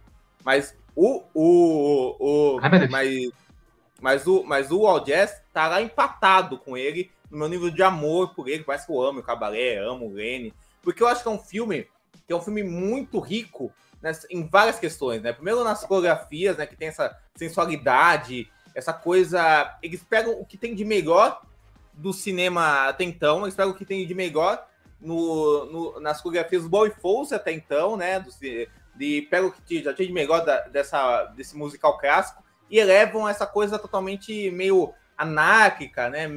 Tá, e também meio sensual, assim, toda sensualizada, sem, sem pudor, sem medo. Sabe, é espetacular, sabe? Ao mesmo tempo, ele é esse estudo de personagem de, desse homem, assim, que também serve como autoconfissão do Bobby Fowl, sabe? Assim, para falar, cara, eu sou um cara cheio de defeitos, que já fez um monte de merda, que é que tem que tem vários problemas. Inclusive, nisso ele me lembra muito um filme recente com a Anete, do Léo Caras, que é também um musical, que também é uma confissão do seu autor, né? Assim, né? Também, acho que assemelha muito a isso também. E ele também, ele também mostra coisa. Olha, eu tenho isso, eu tenho todos esses defeitos, eu tenho tudo isso, mas também existe uma humanidade nisso, e os defeitos também estão juntos com essa humanidade, sabe? Assim, aquela cena que a namorada dele, a filha, se apresenta para ele e chora, é, é uma coisa linda do filme, sabe? É espetacular. É linda mesmo.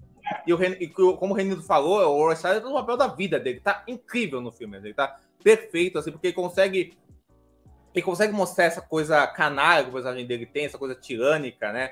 essa, essa, é, essa coisa. E também num cara atormentado, né? Pelo passado dele e por essa insegurança que ele tem, por essa incapacidade dele ter na vida pessoal dele, que ele tenta compensar no trabalho e nesse, perfeccionismo que ele tem, tanto como diretor de na, diretor teatral, coreógrafo e como, como diretor de cinema, né? Porque ele está fazendo o filme correspondente ao Lenny, né? Que, que o Ford estava fazendo na época, né? E aí, inclusive, o ator que faz o comédia de stand-up no filme do Fosse era para fazer o, o Lenny no cinema, só que ele escolheu o Dusty Hoffman porque ele é o Dusty Hoffman, né? Assim. Mas aí o cara pegou ele para fazer esse papel no filme. Aí, mas tem isso, né? Ao, ao mesmo tempo que o filme visualmente, isso que eu acho foda, é, pela montagem, pelos ângulos de câmera, ele consegue contar a história desse cara e você entender a mente desse cara, né? P pelos lapsos temporais, pelas inserções visuais, pela forma que ele filma os corpos, o corpo desse homem, assim, e a forma que a câmera vai se aproximando e indo para cima dele mesmo em alguns momentos, assim. Tem essa coisa meio surrealista do que o filme tem, essas citações a Fellini, e até um pouco o Sétimo Cero, né? Aquela figura da, da morte, da Jessica é verdade. né? Aquele anjo que, é, que aparece nele, né? Essa coisa... E, também é uma coisa do lirismo, né? Que tinha muito na, na, na, obra do Fellini. É um filme que mostra, cara, essa coisa, essa coisa da, da arte mesmo, sabe? Assim, como a arte pode, pode ser uma coisa de sofrimento, de erros, de pessoas que, que são muito. De, de, de pessoas que são muito terríveis em certos pontos, assim, mas também pode. Uh, uh, mas, também, mas também pode ser uma visão de algo lindo, assim, sabe? Assim, é, algo lindo, algo lindo, algo lindo. Eu acho que essa questão de, mis, de misturar a mise-en-scène teatral com a mise-en-scène cinematográfica, da montagem, da fotografia, dos atores, de tudo isso é o auge do Foz, assim. Se bem que tem um filme que também me fascina muito, sobre isso que a gente vai falar daqui a pouco. Diego, só mais um, só mais um adendo rapidão, gente. É, a gente pode dizer que é uma aposta ainda mais arriscada a que ele fez do que, voltando à comparação com o primeiro, do que o Fellini, porque quando o Fellini fez o filme dele, não tinha é, nada parecido. Ele criou, literalmente do nada, assim, um, um, uma temática, uma premissa, um jeito de fazer filmes. E a, o Fosse, ao tentar é, levar esse tipo de, de cinema completamente autocentrado, que poderia ser autoindulgente, poderia ser um, uma viagem total ao redor do umbigo dele e não querer dizer mais nada para o resto de nós e não ter saído assim, pelo contrário, ter saído um filme, uma meditação universal sobre a arte e a, e a, e a mente criadora é prova mais uma evidência né, do gênio criativo do Bob Fosse. Inclusive, só, só poderia ter dado já... muito errado. Já, só para a gente, a gente já vai, a gente vai continuar aqui, mas uma coisa que eu preciso dizer antes, assim, é que a gente está exaltando Bob Foster, assim, a gente, eu falei, né, dos, de, ele trabalhou com diversos diretores de fotografia, mas o Bob Fosse, né, e a montagem é essencial nos filmes dele, ele tem uma parceria longa com outro gênio, que o cinema do Bob Fosse seria muito diferente sem ele, eu acho que, que, a, que os filmes que ele faz com o, com, com o Alan Hain, que é o montador do filme, assim, que é o montador desse filme, do Lene, do Stargate, são filmes que a montagem é totalmente vital para os filmes, assim, o tempo deles, aos fluxos deles, as inserções dele, assim, e ele também tem uma montagem excelente, inclusive a gente falou do Hair, ele é montador do Hair também, assim, que é um filme também que, que existe muito disso, e é montador do Rede de Intrigas também, também é um filme que a montagem é vital para o filme, né? Então é um cara, assim, sensacional, né? E que, e, e, e que trouxe muito, acho que soube entender muito bem esse fluxo mental que o filme do Fosse é, é, requeriam, né?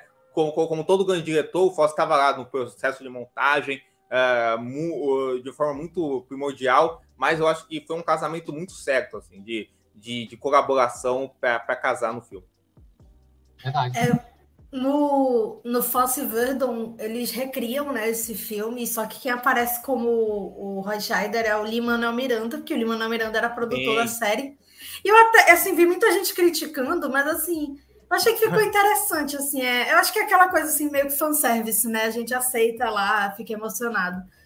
E tem coisas assim que remetem realmente à vida do Fosse, né? A, o filme, né? A própria Anne Reichen, que era parceira dele na época, que era outra dançarina muito grandiosa, ele sempre casou, se envolveu com mulheres já envolvidas no teatro, né? Musical, né? Com grandes dançarinas. É, ela estava lá, ela está no filme. É, ela faz a namorada fez dele, né? Uma coisa meio Sim. espelho, né? É uma coisa é, a personagem inspirada nela. É, é a personagem inspirada nela. E esse filme ele foi muito importante também para Jessica Lange, né? Porque ela era meio que a musa assim do King Kong, né? Ela era ela não era muito levada a sério e aí ela faz esse filme e ele é meio que uma porta para levá-la para papéis mais sérios, ela vira uma das atrizes mais prolíficas dos anos 80, né? Uma das mais respeitadas, né? E, e esse filme ele foi indicado a vários Oscars, né? Inclusive melhor diretor, melhor ator. É, mais uma vez o Fosse contra o Coppola, porque foi o mesmo ano do Apocalipse Sinal, né? Eles estavam lá assim. E Apocalipse Sinal também é um filme que diz muito sobre o seu criador, né? Um filme muito externo, né? Não é uma cinebiografia, mas assim, tem vários problemas ali que contribuem muito para a mítica do filme, né? É, uhum. de forma diferente, eles perderam para Kramer versus Kramer, como eu e o Diego a gente sempre fala, acho que é um filme que é bom, mas ele é muito mal falado por causa disso, né? Sim, com certeza. Eu gosto muito do Câmbio vs Câmbio, né? Mas como é um filme mais convencional em questão de, de trama e de abordagem visual, né? Apesar dele ser muito bem feito, né? E ele tava com esses dois filmes tão grandiosos, né? Assim, né? O Apocalipse Sinal e o, e o Howard Jazz, né? Sempre acaba que o pessoal vê ele de uma forma muito pior do que de fato ele é. Curiosamente, um filme protagonizado pelo Dustin Hoffman, que já havia sido protagonista Sim. do Pose, né? E ganhou por uma atuação que, apesar dele estar muito bem, ele é menor, né? Uma atuação menor dele, apesar dele estar muito bem, né? Assim, apesar de ser um filme de grandes atuações, né? Eu principalmente gosto muito da Meryl Streep no filme, acho que era. Ah, maravilhosa. Mas assim, o, o All the Jazz, ele tá num, num, lugar interessante ali, porque ele chega em 79, no ano assim. O blockbuster já chegou, né? Inclusive o Rothschilder, né? Levou lá o blockbuster com o Tubarão. É. Verdade. E a nova Hollywood tá em tá caindo, né? Tá em decadência. A gente vai ter o Portal do Paraíso daqui a pouco, né? Assim, para meio que dar fechar esse portal, né? E aí ele faz o Star 80. Antes de ir para o Star 80, eu queria saber se vocês têm mais alguma coisa para falar do All the Jazz. Podemos pular? É... Ah, pode falar. O All the Jazz, você esperar no 8 e meio, Camila, é... só faz parecer mais grotesca aquela tentativa de fazer do 8 e meio musical, que foi o Nine, quando ele ah, não alguém ainda lembra desse Nossa, filme. é para você ver assim que o, o Rob Marshall assim, ele não é o Bob Fosse, ele pode tentar, mas ele não é o Bob um boato, Fosse. né, que o Rob Marshall, ele meio que o Bob Fosse ele tava pensando em fazer uma adaptação cinematográfica do do Chicago, né? Só que ele Sim, morreu. Com a Gold Hawn né? e, a, e a Liza Minnelli. É, exatamente. Tem, uma, tem um boato que Imagina. o Bob Fosse. Que o, tem, um, tem um boato que o Bob Marshall pegou a decupagem, né? Que o Bob Fosse estava pensando, tava pensando em fazer, e a, os planos de coreografia dele, e fez o um filme meio em cima disso, né? Mas esse é boato, né? Não é. é ah, que legal. assim, e, e... o o Rob Marshall, ele fez a coreografia do, do Chicago, não, do Cabaré nos anos 90 na Broadway, que foi dirigida pelo Sam Mendes, assim. Então, assim, É, meio que o pessoal viu, ah, ele sabe coreografar, vamos lá, ele vai ser o novo no Bob Fosse. Eu acho, eu acho que, só para falar, a gente, eu falei no começo essa coisa. Complicado, hein? Que o, que o, que o Bob Fosse foi um diretor que soube fazer bem a transição, né? Como tem diretores teatrais que conseguem fazer isso. O Rob Marsh, para mim, é um exemplo de um diretor que, que, que vai pro cinema e não tem nenhum tipo de. Tirando Chicago, ao meu ver, não tem nenhum tipo de, de, de, visão cinematográfica da coisa, sabe assim? É meio nula o bagulho, sabe, assim? Ele, é, ele, ele sempre vê o lado mais raso, sabe, assim? Da, da, dessa questão de como encenar um musical, sabe assim? Ele, ele sempre usa esses atalhos, sabe assim? Da música em si, da, da canção em si, da dança em si, não de unir isso de uma forma de, com os elementos cinematográficos da coisa, fazer que a coisa ande, assim, sabe? Ele, ele torna, ele, to, ele, ele, torna a coisa oca, né? Tanto, tanto é que o pessoal se acostumou a falar que ai, esse filme é teatral como um defeito, mas na verdade isso é meio errado, porque, porque você pode usar um filme, o filme pode ter uma raiz teatral, uma, uma raiz teatral, mas ser totalmente, mas isso, a raiz teatral casar com o elemento cinematográfico e agregar ele, né? Você tem o Quem Tem Medo de Virginia Woolf, vários filmes assim.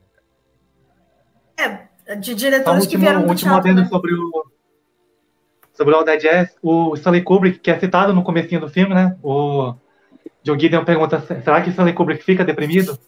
Amo. E o Kubrick, depois de ver esse filme, ele teria afirmado, né, que possivelmente era o melhor filme que ele já tinha visto na vida. Tem, tem, tem, tem isso, é verdade. É, e a Sofia Coppola, quando ganhou o Oscar, ela, se não me engano, ela agradeceu o Bob Fosse. Assim, ela agradeceu o Bob Fosse, o Wong Kar-wai e eu acho que o Michelangelo Antonioni. A gente, assim, você ser criada né, na família Coppola, né? Assim, com acesso a tudo, deve ser uma maravilha, né? Que nem a filha é. do Scorsese, né? A, a Francesca, né? A gente já deve ter acesso a, melhores coisas, né? Tem a Francesca vê Pasolini desde bebê, né, cara? É, berço. Mas, enfim, vamos ao próximo filme, que já mostra realmente, assim, já é um filme feito, lançado em 83, e mostra justamente é um símbolo meio que da decadência, assim, tanto da carreira do Bob Fosse como diretor, quanto dessa Hollywood na qual ele é, se virou assim, símbolo de, de excelência, né? Que foi a Hollywood, a nova Hollywood, apesar dele não ser exatamente da turminha, né? Ele andava lá com o Padre Tchaikovsky, né? Padre Tchaikovsky, né? Ele andava com Neil Simon, mas era uma meio que uma turminha intelectual, né? Ele não era da turma é, saídos da escola de cinema, que meio que né, era Scorsese, Spielberg, Coppola e tal, George Lucas. É, mas ele, ele traz esse filme que, inclusive, traz um ponto de conflito com essa geração, porque é um filme que fala sobre a ascensão e queda da coelhinha da Playboy Dorothy Stratton, que morreu assassinada muito jovem e por que, que é um ponto de conflito? Porque ela estava com uma carreira no cinema, ela trabalha com Peter Bogdanovich em dado momento e ela se envolve com ele. E o Peter Bogdanovich, ele chegou a criticar o filme, ele pediu que o Fosse não realizasse, porque ele não conhecia a história toda, e chegou até a ameaçar processar. Tanto que o personagem dele no filme ganhou outro nome. E tem alguns personagens que né, não são exatamente, mas tem personagens que aparecem mesmo como com seus nomes, inclusive a Dorothy Stratton e o Hugh Hefner, que é o tio Ben, né, o Cliff Robertson. Eu até falei no outro podcast que a gente tem, que ele tá surpreendentemente é muito doido, é o tio Ben, mas assim, ele tá a cara do, do Hugh Hefner. É, é muito bom o Cliff Robertson. Assim. Só que eu acho que o destaque do filme mesmo é o Eric Roberts, né, é. assim, é bem no início da carreira, antes de fazer 800 filmes, ele foi indicado ao Globo de Ouro, mas acabou esnobado no Oscar, o que eu acho uma injustiça. Só que é um filme que veio carregado de polêmica, porque era um, um, caso muito recente, um caso que abalou Hollywood, que é meio que o símbolo também daquela decadência da nova Hollywood. E o, o, o, Bob Fosse, inclusive, ele filma o final do filme no apartamento onde a tragédia ocorreu, né? Onde a Dorothy foi morta. E o. Como é que é o nome dele? O, o, é o Paul. Paul Snyder. É. E o Paul Snyder, ele, ele se suicida. Então, assim. E é um filme gráfico, só que é um, uma coisa gráfica, assim, que para mim é justificada. Assim, ele usa muito o corpo Sim. dela, mas, assim, ele, ele coloca ela tanto como imagem, ali, como essa imagem que assombra ele, que está em todo lugar que ele olha, mas também como uma personagem que tem sonhos, que tem sua substância, que tem que, como muitas meninas que vão a Hollywood todos os anos, elas vão cheias de sonhos, cheias de ideais e, e acabam sendo vítimas de, do pior assim que o homem pode oferecer, né? E eu sei que o Diego é muito fã desse filme, eu assisti, inclusive eu já sabia assim da opinião dele. Eu queria que você falasse assim, Diego, como é que você define esse filme? Ah, para mim esse filme fala do, do mecanismo da dor de Hollywood, assim, do mecanismo da dor que mulheres passam em Hollywood. Para mim é um dos filmes que melhor resume isso, sabe assim, essa coisa, esse mecanismo de misoginia mesmo, de objetificação, de dor, de relacionamentos abusivos, relacionamentos abusivos do âmbito profissional e do âmbito pessoal, né, nos dois âmbitos, né, da, da, da vida, assim, né, dessas coisas, do, como o Renildo falou, desses homens frustrados, assim, e homens em cargos de poder que também que também exercem esse poder de forma tóxica, assim. Eu acho que é um filme muito rico tematicamente, né? Tematicamente é muito rico, assim. Os dois personagens, mas principalmente o Paul, eles são muito bem desenvolvidos, assim, né? Um personagem muito rico, né? O Eric Roberts, ele tá brilhante, porque ele, ele, ele tá numa situação muito over, muito over, muito over, assim, muito extrema, mas para falar de um cara que é over, que é extremo, que é um cara patético mesmo, assim, é um cara, o Theo Gaffner fala uma, uma hora, né, zoando o cara, né, humilhando o cara que é, é um cara que parece um cafetão, né, assim, né, o cara é um, é um, é um cara medíocre, assim, né, que, que não se conforma com a própria mediocridade, assim, um cara que tem lampejos de sinceridade e de, de culpa e de até de, de tentar ver além dessa situação, mas você acaba sendo pego pelo que ele tem de pior dele, né? Você tinha falado que o que o, você o Renildo, não sei quem foi que que o personagem é uma representação do que o Bob Fosse podia ter sido de pior, né?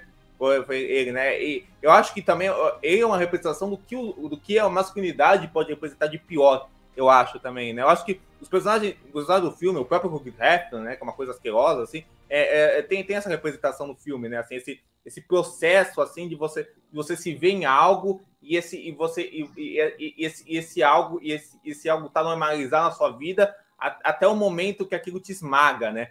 Eu acho que a composição visual que o filme tem, assim, né, é muito sofisticada, muito, muito sofisticada, porque é um filme grosseiro, assim, no sentido que ele tá falando do universo grosseiro, que trata as, as pessoas de forma grosseira, principalmente as mulheres, então é um filme de muita nudez, como a Camila falou, de, de muita cena de sexo, assim, de um mau gosto até, mas ele esse, esse mau gosto como uma denúncia, até assim, e, e, são cores muito carregadas, é uma fotografia muito carregada, tem planos lindíssimos, assim, né? Uh, tem, você, você sempre tem um, um, quadro destacado, alguma figura atrás destacada, assim, você, você fotos e por, e por, aí vai. É um filme muito estilizado, assim, até, até a, gente, a gente falou no nosso podcast sobre o Gigolo americano, lá no, lá, uh, uh, lá no Sábado Sem Legenda, essa questão do maneirismo, assim, é um, é um, é um filme muito maneirista, até me lembra até meio de Palma, assim, no, no, no uso de câmera, assim, dessa, dessa coisa hiper over, assim, sabe? Mas ao mesmo tempo é um filme muito triste, muito, muito pesado,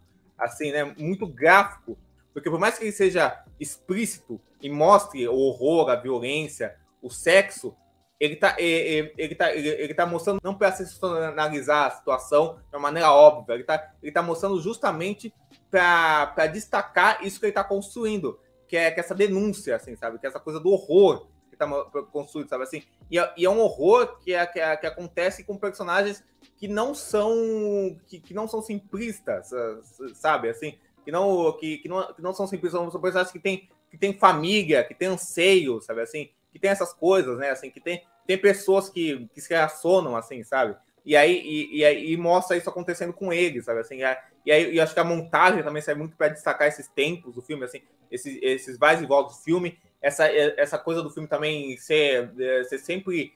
Ser, você sempre tem inserções da, da, das imagens da, das fotografias sensuais dela, assim, das coisas que orbita aquele mundo meio falso, assim, você que vai surgindo, e também uma coisa, né, da gente ver, da gente, de gente ver os personagens falando com a câmera, né, porque o filme mescla isso com meio que um mockumentary, né, dos personagens sendo entrevistados e falados, assim, né, não um mockumentary porque não é um filme de comédia, né, claramente, assim, né, mas no, sentido, mas no sentido de você ter esse falso documentário, assim, sendo gravado. Eu acho que é um filme, assim, visualmente e, e tematicamente é um filme que eu acho, assim, que me pega demais. Eu acho um filme, como ele é tão grosseiro, com, com, com, uh, como ele é tão extremado, acho que talvez ele seja muito difícil ser visto e repila muitas pessoas, até porque o final dele é muito pesado, é muito pesado mesmo, assim, sabe? Mas eu acho, mas eu acho que é um filme que diz coisas sobre os temas que ele fala, como poucos filmes dizem. Assim. Sangrento, né? É um filme sangrento. Demais. Assim, é, não, só, não só no sangue literal, mas. Não, inclusive, inclusive aquele quadro do sangue, né, na, na parede, o, o retrato dela é espetacular, né, cara? Nossa, é, é, é, é, é muito. É como a gente sempre fala no nosso podcast, o poder da fotografia. As pessoas a fotografia que é eficiente para o que o filme propõe, né? E é um filme que é o único filme dele que não foi indicado a nenhum Oscar, como eu falei, muito injusto. E ele meio que foi silenciado, né? É, ele foi muito, ele, foi ele foi muito polêmico na época, né? Até porque é um filme mais é difícil um... de achar, né? Assim, é um filme que é mais complicado de você encontrar.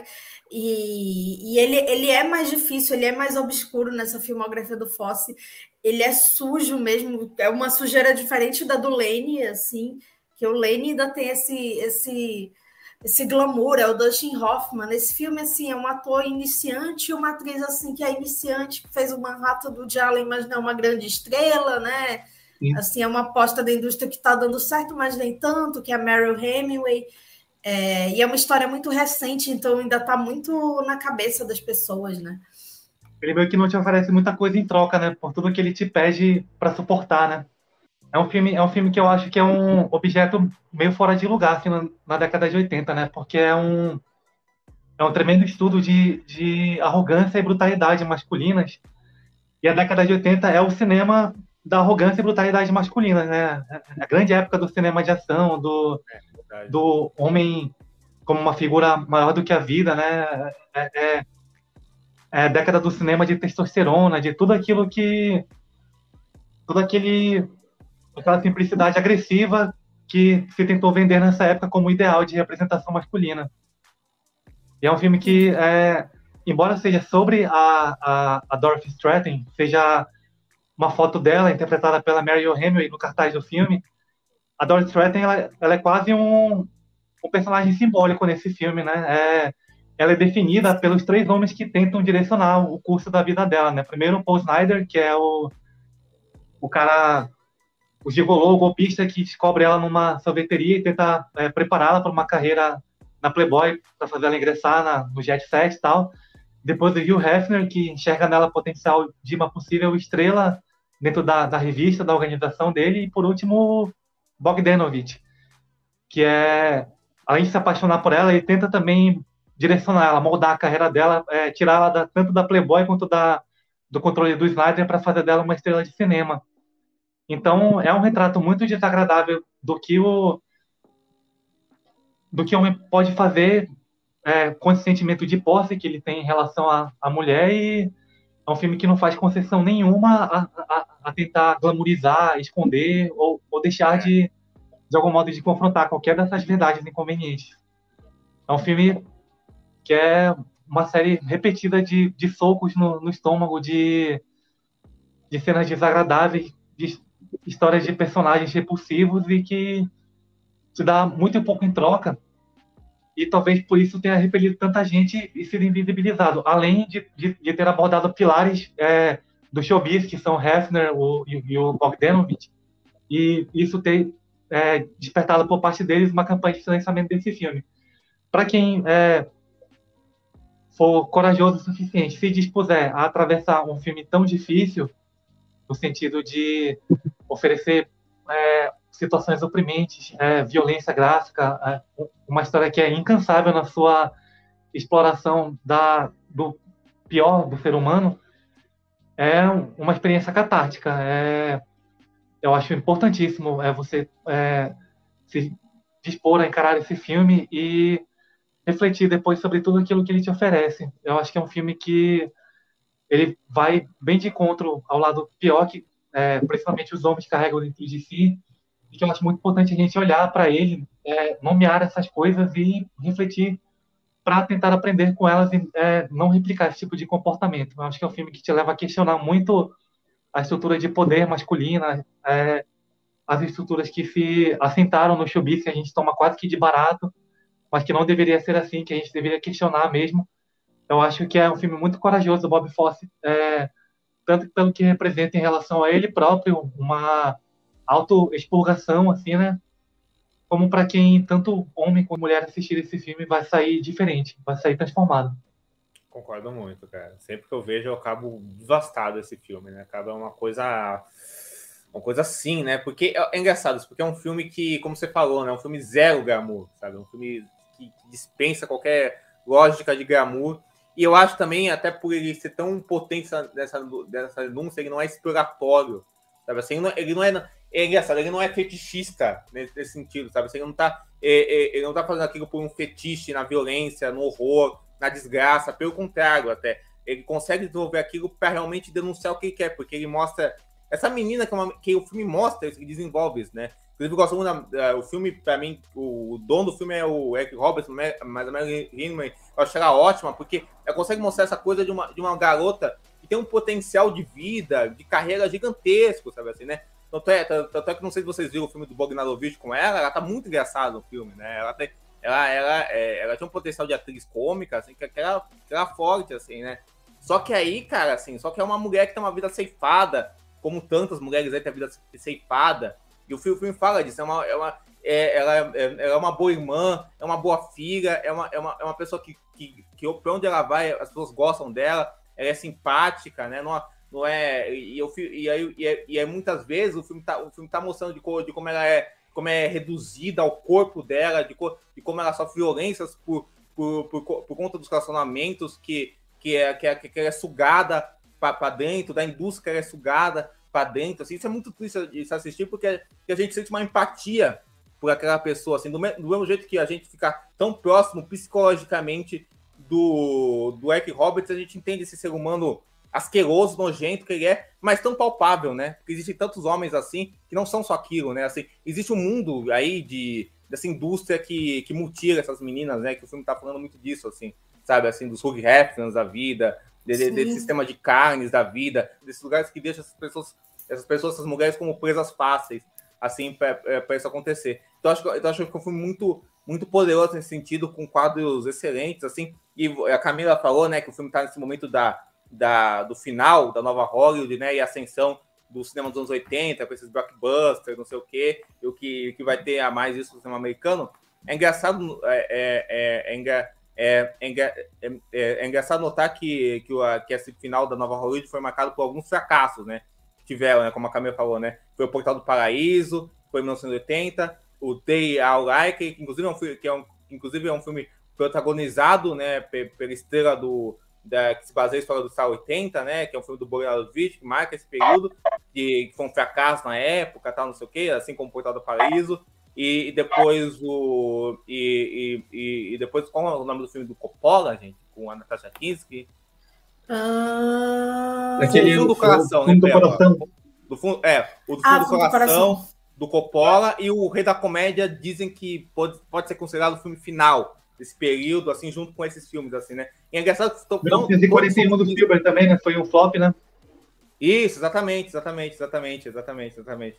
E é, é engraçado que todos foram filmes mal recebidos na época, mas que com o tempo foram revisitados e, e agora são tratados como grandes filmes, obras-primas como mal compreendidas, né? Eu acho que o Star, que o Star 80 tá nesse momento do Bob Fosse, foi um diretor que se firmou na nova Hollywood, meio que terminando junto dela, né? Assim, né? O que o que deixa Sim. essa coisa, que deixa essa coisa meio astral do filme ainda mais forte, né? Porque é um filme que fala de um, de um fim, sabe assim, de algo que poderia ter sido e não foi, sabe assim.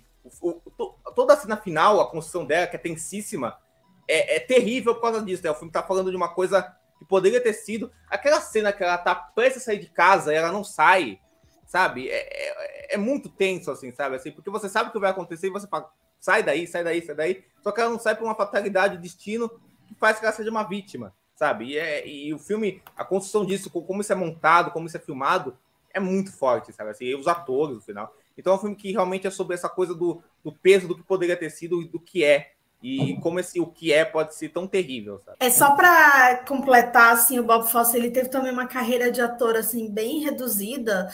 É, já depois da fama dele, ele participa do Pequeno Príncipe, aquele filme clássico dos anos 70, né? Ele é a ele é a, a serpente, né? Assim, o, o do, do, Pequeno Príncipe. Olha só. E, assim, é, mas o sucesso dele veio mesmo realmente de trás das câmeras. Nos filmes dele, ele não atua. É, poderia ter feito o All da Jazz, mas ele não, não acabou deixando assim para um alter ego dele, que eu, que eu acho que deixou o filme ainda mais poderoso, né? Porque poderia ser uma ego trip, né? O que é, só que eu acho que a graça do filme é justamente isso, né? E aí ele, depois do Star 80, né, com essa má recepção, ele chega a, a cogitar remontar o filme e tal, mas, mas ele morre em 1987 é uma coisa até providencial, ele está indo para a estreia do, do Charity Meu Amor, na uma nova montagem em Washington, e ele morre nos braços da Gwen Verdon. Assim, tipo, a história já se escreve, né? Assim, o desfecho lá do, do Fosse Verdon. É, e tem essa série, Fosse Verdon, assim como toda série biográfica, tem coisas assim que não não casam exatamente, mas eu acho que ela é bem fiel e tem um, um, inserções assim musicais bem interessantes e a Michelle Williams está maravilhosa, o, o Sam Rockwell eu já não gosto tanto, mas ele está bem parecido, assim, ficou bem é. parecido. Eu acho que não pegam tanto o potencial do Sam Rockwell, que ele dança muito, né? Assim, acho que, É verdade. Ele sempre dança. Não pegam tanto dele, disso. Né? É, assim, ele até fala, né? E ele, ele tem assim uma semelhança mesmo. Eles conseguem fazer a careca lá com os três fiozinhos assim. Mas, inclusive, falando de careca, beijo nosso amigo Vitor. Beijo, Vitor! careca mais amado do Brasil. É que ele é, assim, caçador de carecas nos filmes. É, inclusive, Cabaré tem, ó, que eu, dá para dizer que o mestre é, cerimônia da careca. Não, não é exatamente, mas, enfim. Mas enfim, ele morre assim, deixa esse legado dele assim para a coreografia do cinema, o cinema musical. Ele estava vivendo um limbo, né? ele tinha um filme aqui, outro ali, né? Teve o Evita, que era muito grandioso, é, fizeram outras coisas assim, mas que não, não tiveram um impacto tão grande até a chegada do Mulan Rouge, mas aí é um outro tipo de musical, e a gente fala Robbie Marshall depois, né? Que aí tenta fazer Bob Fosse, e acho que em Chicago ele consegue fazer coisas bem interessantes. Eu gosto de Chicago, mas Assim, a filmografia dele depois é desastrosa. Assim, que a gente fica pensando, realmente, será que Chicago foi o, o trabalho do Fosse ali? E a gente fica pensando como seria né, ele fazendo Chicago com a Gold Hawn e a, e a Liza Minnelli. Assim, se eu não me engano, tem um especial das duas no YouTube que dá para a gente ter esse gostinho, mas. Essa vibe, é... né? É, me ocorreu uma coisa, amiga, rapidamente. É, uma coisa que dá para observar é, do Star Rating é que, diferentemente do, de vários colegas de geração dele, ele parece fazer uma transição é, bem válida para a estética dos anos 80, né? A gente vê que o, o visual do Star Rating em relação a, ao que vem antes, ele já é mais simplificado. Ele lembra um pouco aquele estilo bem direto do Brian De Palma no Scarface, por exemplo. Muito, muito, muito, muito. Que Sim. tem muito a ver com, com, com, todo o cinema que é feito naquela década e é, faz a gente crer que se ele tivesse é, continuado é, vivo e produtivo, que ele teria sobrevivido assim a, a, a, decadência geral dos colegas de geração e se mantido na indústria é, instigando como sempre, mas é, mero adentro especulativo aqui. É, ele sempre soube, soube se adaptar visualmente muito bem, né? Você vê que os filmes dele, você reconhece a mão dele, mas são filmes que têm escolhas visuais, né? É, que são muito. que variam muito conforme o material que ele está falando né? Sim. Assim, né? Assim, né? Você vê um filme que tem essa questão da escuridão, como a Camila falou do cabaré, e um filme que é mega colorido e maneirista como o Starlight, né? Assim, né? Sim. É assim, a, a gente vai então aproveitar, já que estamos fazendo essa recapitulação do Bob Fosse, para fazer o nosso top 3 dele. É, vou começar por mim mesma, porque o meu top 3. Assim, é muito difícil fazer top 3 dele, porque eu acho todos os filmes assim muito bons, assim, dos cinco filmes dele, eu acho que quatro são brilhantes, geniais, assim, só o Sweet Charity que fica atrás, mas ele tem lampejos de brilhantismo. É, então, assim, meu top 3 é Lenny, segundo lugar, All That Jazz e primeiro Chicago, mas assim, Chicago é o meu apego assim de com, com a com a história, com a música, tudo que eu gosto em musical tá ali, assim. Cabaré, de... amiga? Cabaré, sair, sair cantando assim a música depois que o filme termina, assim, mesmo sendo um musical melancólico, é, ele tem muito disso. Renildo, o teu top 3 dele.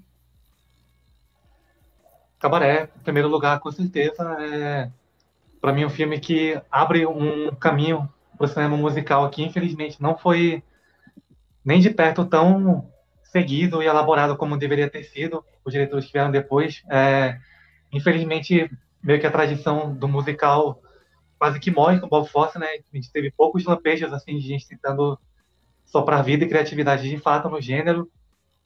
Oda Jazz em segundo, porque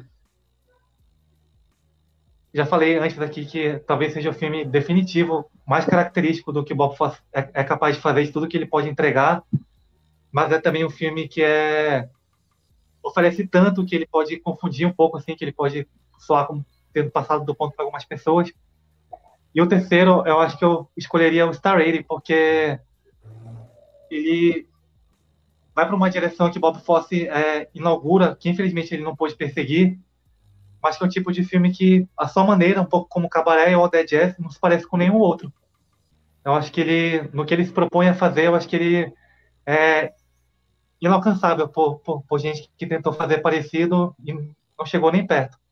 O Lane, para mim, ele, ele parece assemelhado com Saddam Kane, com outros filmes que é, perseguem essa mesma estética, essa mesma proposta. E o, o Charity Meu Amor, ele se parece com ele remete em vários momentos a outros grandes musicais do cinema, mas esses três, para mim, eles são cada um é um filme que é um mundo à parte, assim, que começou ali, acabou ali e inspirou muita gente, mas nunca mais chegou nem perto de ser reproduzido. Diego. Então, em terceiro lugar, eu vou botar o Cabaré, terceiro lugar, assim. Não. Eu sei, assim, esse ranking não quer dizer muita coisa, porque é tudo genial. São, todos são todos obras-primas, nota 5, são todos fantásticos, assim. Eu fiquei muito em dúvida entre o Cabaré e o Lene, admito, fiquei muito em dúvida. Eu fico muito mal de não botar o Lene num top 3, mas o Lene é fantástico. Mas assim, o Cabaré é isso, é um musical, realmente, como a Camila falou, perfeito, assim. É um filme que une quem ama musical, né? Quem não gosta de musical. Então acho que é um filme essencial aí, perfeito, Gás da Minelli fantástica, John Green fantástico, tudo que o filme consegue fazer, assim, questão de coreografia, de temática também fantástico. Em segundo lugar, fiquei muito em dúvida nisso aí, cara, porque é uma disputa, é uma disputa difícil, porque é um filme que é muito importante para mim, mas nessas revisões eu fiz uma escolha, então eu vou botar o segundo lugar, o Howard Jazz, o show, o show deve continuar, que é um filme perfeito do Bob Fosse, assim, um musical perfeito, o estúdio de personagem perfeito, uma autoconfissão perfeita do lugar daquele mundo, assim, então, o Rothschilder, excelente também. É um filme exemplar, assim, sabe, assim, nessa questão de você ver um artista brincando com ele mesmo, cinema, essa coisa da metalinguagem, você vê essa coisa do musical despudorado, assim, vamos dizer assim, sabe assim. E da potencialidade, como o Renildo falou muito bem aqui, essa coisa de onde o musical pode ser levado para a exploração humana e, da, e, e, de como ele pode ser usado, assim, né? Não é uma ousadia barata, pelo contrário, é uma ousadia que é muito cara a esse personagem mesmo, assim. E no primeiro lugar, essa, essa revisão uh, mudou o lugar entre o primeiro e o segundo. Eu vou botar o Star 8, porque eu acho que é um filme do Fosse gigante mesmo, assim, porque eu acho que é um filme muito rico, assim, muito rico, e que quando eu revi, ele me deixou num estado de pensar sobre ele, por muito tempo, assim, sabe? Eu acho que é um filme muito rico nas coisas que ele diz. Assim, eu acho que é um Fosse muito. Dentro da filmografia dele, é o filme mais diferente que ele tem. Mas é um filme que todo, toda a obra dele combina com esse filme, entende? Assim, é um filme que, que, que ele tem tudo que a obra dele tem. Assim, né? Em questão de como ele fala de masculinidade, como ele falou, de como ele fala sobre arte, como ele fala sobre os artistas, de, co de como ele ousa nessa questão de tom, de como ele ousa na questão visual, de, de, de, como ele fala de um universo específico e, das, e do que esse, o que esse universo tem que encanta as pessoas, não é porque ele tem de, que machuca as pessoas aí. E numa primazia formal mesmo, que pode ser muito. que, que, que, que pode ser mal compreendida como, com uma coisa. Com, com uma coisa grosseira, mas que usa essa coisa meio grosseira de uma forma espetacular. É um filme que, tipo assim, se outro diretor pegasse, ia ser tipo um telefilme para passar de novo na Globo, mas nas mãos dele Nossa, um, um espetáculo. um espetáculo de grosseria e de, e de, e de pavor e de terror quando você denuncia algo. Então é um filme. Assim, mas assim, considerem que, que o All Jazz e o Star 80, na minha, na minha cabeça, são quase empatados. É só uma formalidade isso tudo. Então, todos são meio empatados, para a verdade. Mas enfim, a gente, a gente tem que ranquear, né? Não, foi surpreendente e gostei assim da, da ousadia e assim procurem Star 80 que é muito muito interessante é um filme muito moderno apesar dele ser muito oitentista assim sua essência. É, bom queria agradecer vocês por terem topado participar é, terem conseguido assim correr para ver e rever coisas que faltavam. Vou deixar aqui as redes sociais do Cine7, procurem a gente, a gente está no Twitter, no Instagram, o podcast está no YouTube, está no Spotify, no Google Podcasts e no Deezer. E toda semana a gente lança podcasts novos falando de coisas do passado, presente e lamentando já desde já o futuro do cinema.